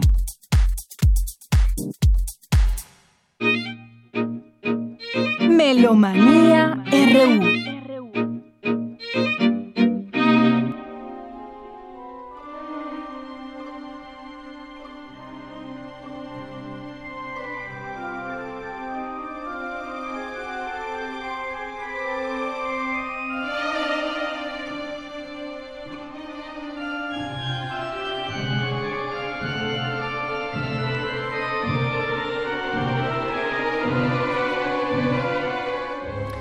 Bien, pues ya estamos en Melomanía RU. Dulce Wet, yo, ¿cómo estás? Yo sé que nos vas a hablar del Día del Músico y todo lo que hay en torno a este día. Sí, porque es una leyenda maravillosa, fíjate que gran pretexto para recordar no solo a músicos, sino también a poetas y ciegos. Santa Cecilia fue una mártir. Es muy curioso que aún en el siglo XXI no sepan si fue del siglo III o IV, ¿tú crees? Pero bueno, fue torturada muchísimo tiempo y eh, digamos que cuando em, en sus diferentes maneras de tortura, pues la quisieron dejar ciega y no pudieron, entonces por eso también los ciegos. Otra de sus características era que siempre estaba recitando y cantando mientras verdaderamente este, estaba recibiendo las peores torturas. ¿Por qué sucede este? Cecilia de Roma, se conoce como Santa Cecilia, muy popular, entre todos. Bueno, se supone que eh, resulta que estaba casada contra su voluntad por con un joven pagano llamado Valerio. Ella logra convencerlo a que, que respete su virginidad y se convierta al cristianismo. Valerio es bautizado por el Papa Urbano y junto con su hermano Tiburcio se pusieron a todos los eh, caídos en las guerras de las Santas Cruzadas, pues a enterrarlos. Y esto fue denunciado por esta práctica y entonces fueron decapitados, ¿no? Lo mismo le pasó a ella, pues ve a su esposo, a su hermano, y entonces pues les quiere dar gran sepultura y pues también la quieren torturar. Lo primero que hacen es ponerla como en una en su baño con este pues con agua calientísima para que supuestamente se despellejara completamente y no le pasa nada, ¿no? Y eso entonces empieza a exacerbar a, a los paganos y todo. Entonces le hacen todo tipo de torturas. Esto es muy interesante. Le hacen, por ejemplo, la última tortura fue decapitarla, pero como no pueden, ustedes saben que hay una ley que si, que si el verdugo no puede acabar de matarte, te puedes quedar vivo, ¿eh? Entonces tardó muchísimo tiempo después de tres golpes que recibió en la, en, la, en la cabeza, le separan la cabeza y bueno, resulta que este muere así, ¿no? Después de tres días, una cosa espantosa. Pero todo es muy curioso porque solo porque cantaba sí estaba ligada a la música. Pero los, los primeros pintores la empiezan a poner con el órgano. Y, y, la empiezan a poner con el, con, con, el órgano y a pintar también con el arpa y todo, y así sigue por nuestros siglos y ya en el siglo XV entonces la canonizan, etcétera, etcétera. Pero lo más interesante de todo es que si nos vamos a las, a las fuentes, nos damos cuenta que el problema fue un dedazo, fue una notación mal, porque más bien estaban hablando de que estaba en el martirio, este, resistiendo la tortura, y alguien le puso organi en lugar de otra palabra, y en el organi ya vino el órgano, y como en su este, en su tiempo, los órganos fueron del siglo V, el siglo VI, los primeros de agua y tal, pues ya la colocaron con el órgano, entonces ya se hizo patrona de los músicos, se hizo patrona, fíjate hasta dónde llegó. Lo interesante es que el Papa en el siglo XVI, cuando bueno, quieren unir todas las cenizas de todos estos mártires que murieron decapitados y abren el sepulcro y la encuentran ilesa como si estuviera durmiendo. Entonces, bueno, ahí ya se hace el escándalo y además por haber sido motivo de los grandes pintores del Renacimiento, de los grandes pintores de tanto tiempo, pues siempre la, la, la, vemos con un instrumento y todo, pues ya se convirtió en la patrona de los ciegos, poetas y músicos. Lo que estamos escuchando es una música de Jean Coultrad, una compositora canadiense eh, fallecida en el año 2000. Es una obra para órgano y cuerdas. Esta es música de de un eh, álbum que trae otras tres músicas con también el concierto de Poulenc para órgano. En fin, eh, este, pues escuchemos esto. A mí me, me, parece maravilloso. Esta es una obra de hace 50 años, de 1969, pero lo que me parece maravilloso es que a partir de este rata se haya construido pues una leyenda verdaderamente, ¿no? Y que llegue hasta nuestros días. Benjamin Britten, ustedes saben, este nació este un día como hoy, un 22 y entonces también por la gran tradición que tenía en todo el pueblo británico la eh, este Santa Cecilia, esta esta mártir, este él quiso también este pues festejarla y por innumerables situaciones también pues compuso muchísima música. También Händel tiene muchísima música a Santa Cecilia y bueno, qué mejor pretexto para disfrutar la música, uno verdaderamente de nuestros mayores alimentos espirituales que tenemos verdaderamente muy a la mano, ¿no? Quedémonos con él. ¿Qué te parece si ahora empezamos a escuchar un poco eh, la música de Eugenio Toussaint porque la UFUNAM nos regala cortesías nuevamente? Muy bien. ¿Cuántas cortesías? Bueno, ahorita nos dices.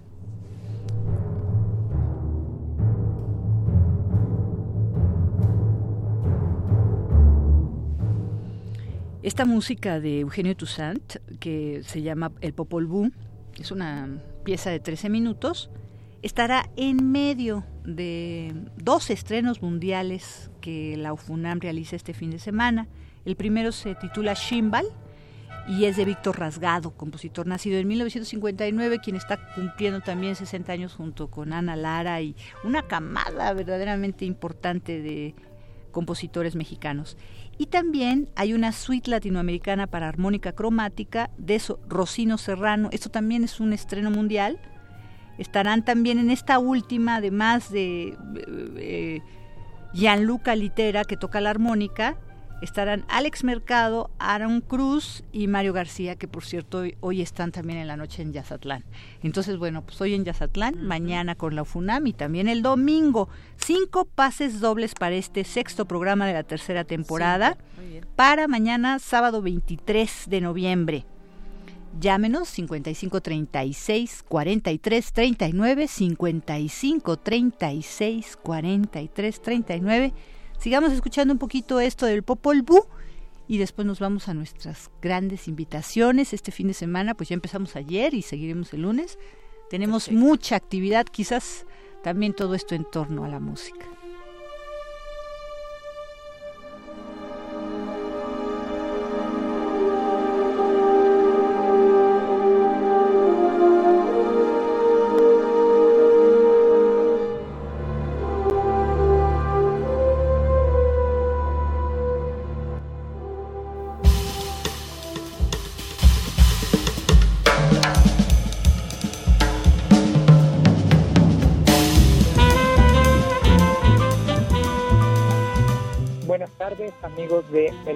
Melomanía, amigos de Prisma RU, les habla Felipe Gordillo, director musical del Quinto Elemento, para hacerles una gran invitación. Hoy celebramos el Día de la Música, el Día de Santa Cecilia, y la invitación es para el día de mañana, sábado 23 de noviembre, para que nos acompañen a la celebración de los 20 años del grupo Quinto Elemento. Tendremos un concierto en el Jardín Botánico del Bosque de Chapultepec a las 8 de la noche. Es totalmente libre la entrada, pueden llevar alimentos, bebidas, botanas, café, lo que gusten.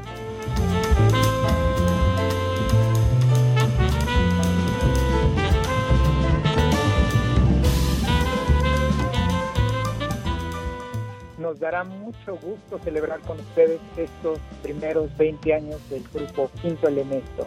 Cordialmente invitado, entrada libre. Los esperamos.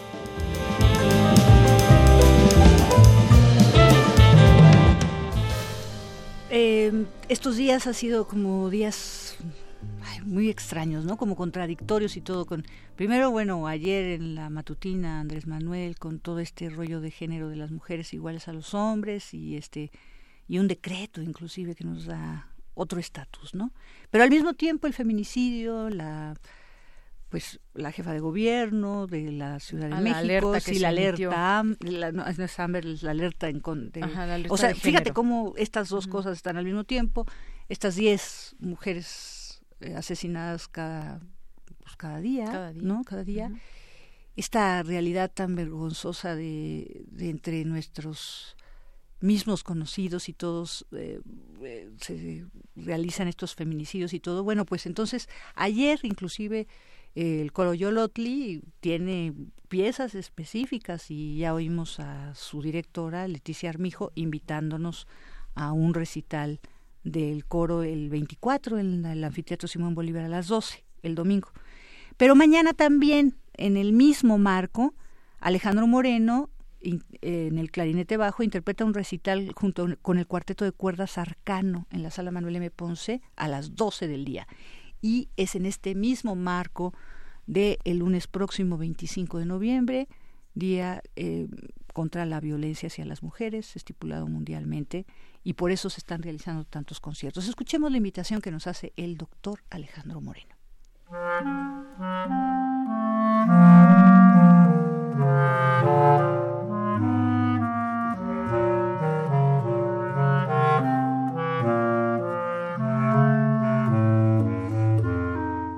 Buenas tardes, amigos melómanos de Prisma RU. Mi nombre es Alejandro Moreno, soy clarinetista. Me comunico con ustedes para invitarles mañana sábado 23 de este mes en la sala Manuel M. Ponce del Palacio de Bellas Artes a las 12 del día, donde interpretaré junto con el cuarteto de cuerdas Arcano un eh, recital con obras de compositoras mexicanas, obras de la maestra Diana Circe, Leticia Armijo, Alejandra Oyers y Candy Kopka. Programa muy interesante, sobre todo tres de esas obras son estrenos mundiales. Tenemos la oportunidad de escuchar por primera vez este maravilloso repertorio. No lo olviden, mañana sábado 23 de noviembre, 12 horas, Sala Manuel M. Ponce del Palacio de Bellas Artes. Ahí los espero. Muchas gracias.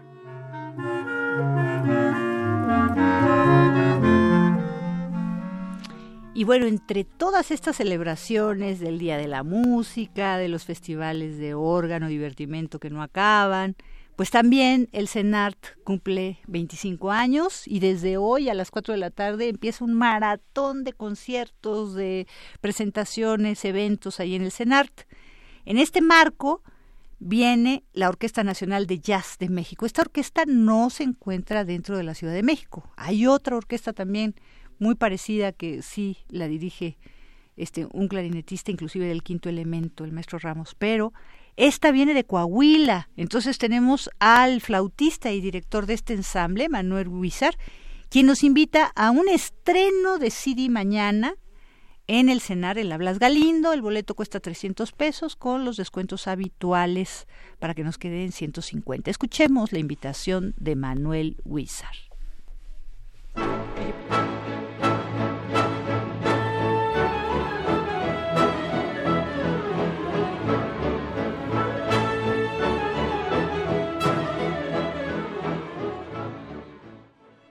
Hola amigos melómanos de Prisma RU, soy Manuel Huizar, flautista y director general de la Orquesta Nacional de Jazz de México. Los invitamos mañana 23 de noviembre a las 7 pm en la sala Blas Galindo en el marco del 25 aniversario del Centro Nacional de las Artes para el estreno mundial de la suite La Mexicana. Es el nuevo disco de la Orquesta Nacional de Jazz de México con César Secundino, ganador del Campeonato Mundial de Arpa.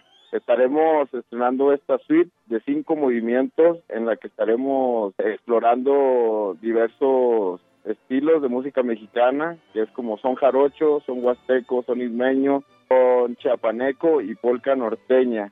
Tendremos increíbles músicos invitados, viene José Pardal de la Orquesta Nacional de Jazz de España, vienen los Nandayapa en la marimba, Vico Díaz en la leona, Jerónimo González en la jarana, Luis Felipe Luna de Sonex y muchos invitados especiales. Los esperamos, les recuerdo, va a ser el sábado 23 mañana a las 7 de la noche en la sala Blas Galindo del Centro Nacional de las Artes. Los boletos los pueden encontrar en Ticketmaster y taquilla. Corran porque ya quedan pocos. Los esperamos. No se pueden perder este estreno mundial de la suite La Mexicana. Y bueno, pues tenemos este con una orquesta de jazz la primera danza de la suite número 2 de jazz de Sostakovich. No precisamente este estreno de la mexicana, Mexicalia, pero pues mañana lo podemos escuchar, así que es una primicia verdaderamente que vayamos, invitadísimos.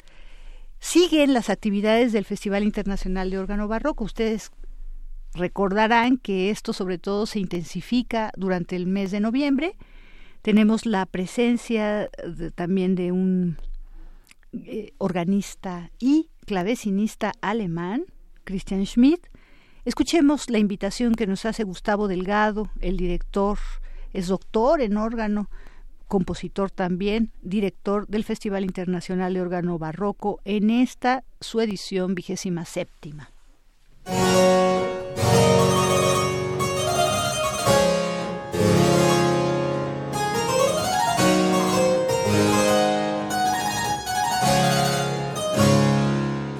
Amigos de Prisma RU, un gusto saludarlos nuevamente.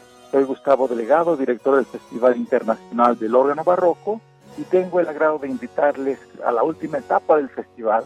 Como recordarán, es un festival que se desarrolla principalmente a lo largo de todo el mes de noviembre. Presentaremos mañana sábado 23 a las 5 de la tarde en la iglesia alemana de Santo Tomás Moro, ubicada en Vito Alessio, al organista alemán Christian Schmidt un organista clavecinista que va a compartirnos un par de conciertos estupendos, principalmente de música barroca. El primero de clavecín, mañana, sábado 23, a las 5 de la tarde, ¿sí? música barroca, principalmente música alemana. Eh, después tenemos el domingo 24, el tradicional concierto en el centro del órgano Amado San Agustín, en la parroquia de San Agustín en Polanco, Horacio 921, a las 3 de la tarde. Concierto de órgano, básicamente de música alemana, obras de Juan Sebastián Bach, del ámbito. La entrada es libre a los dos conciertos, Y bueno, pues estaré pendiente de invitarles al concierto de clausuras, que será un concierto muy interesante, que prefiero comentarlo un poco más adelante. Les agradezco su atención y los esperamos. Gracias.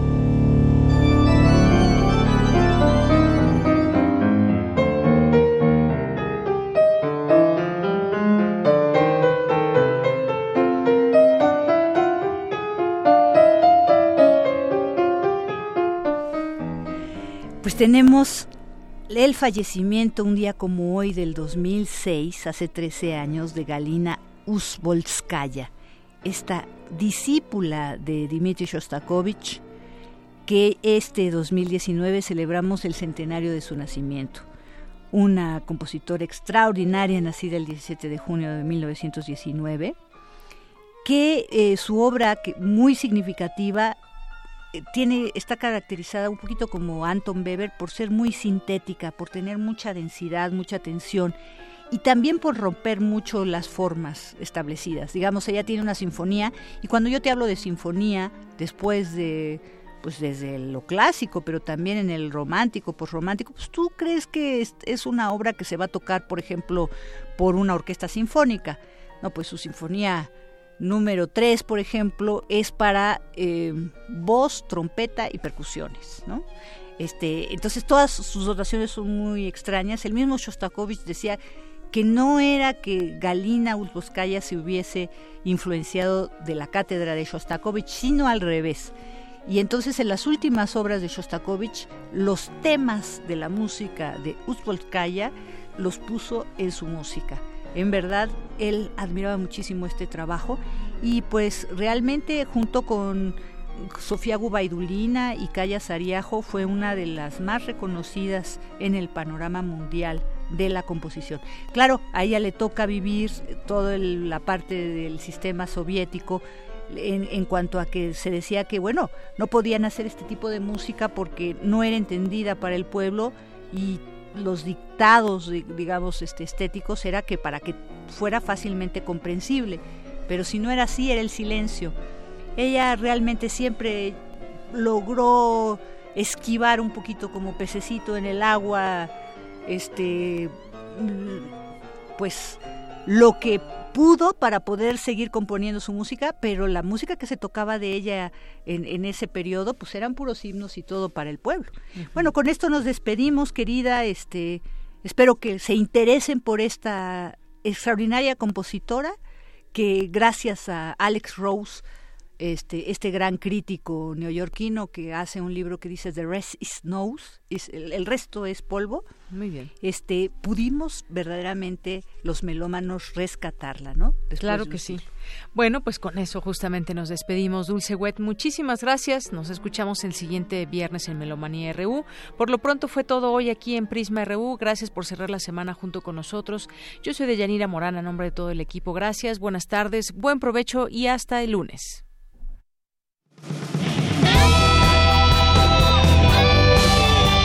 Prisma RU. Relatamos al mundo.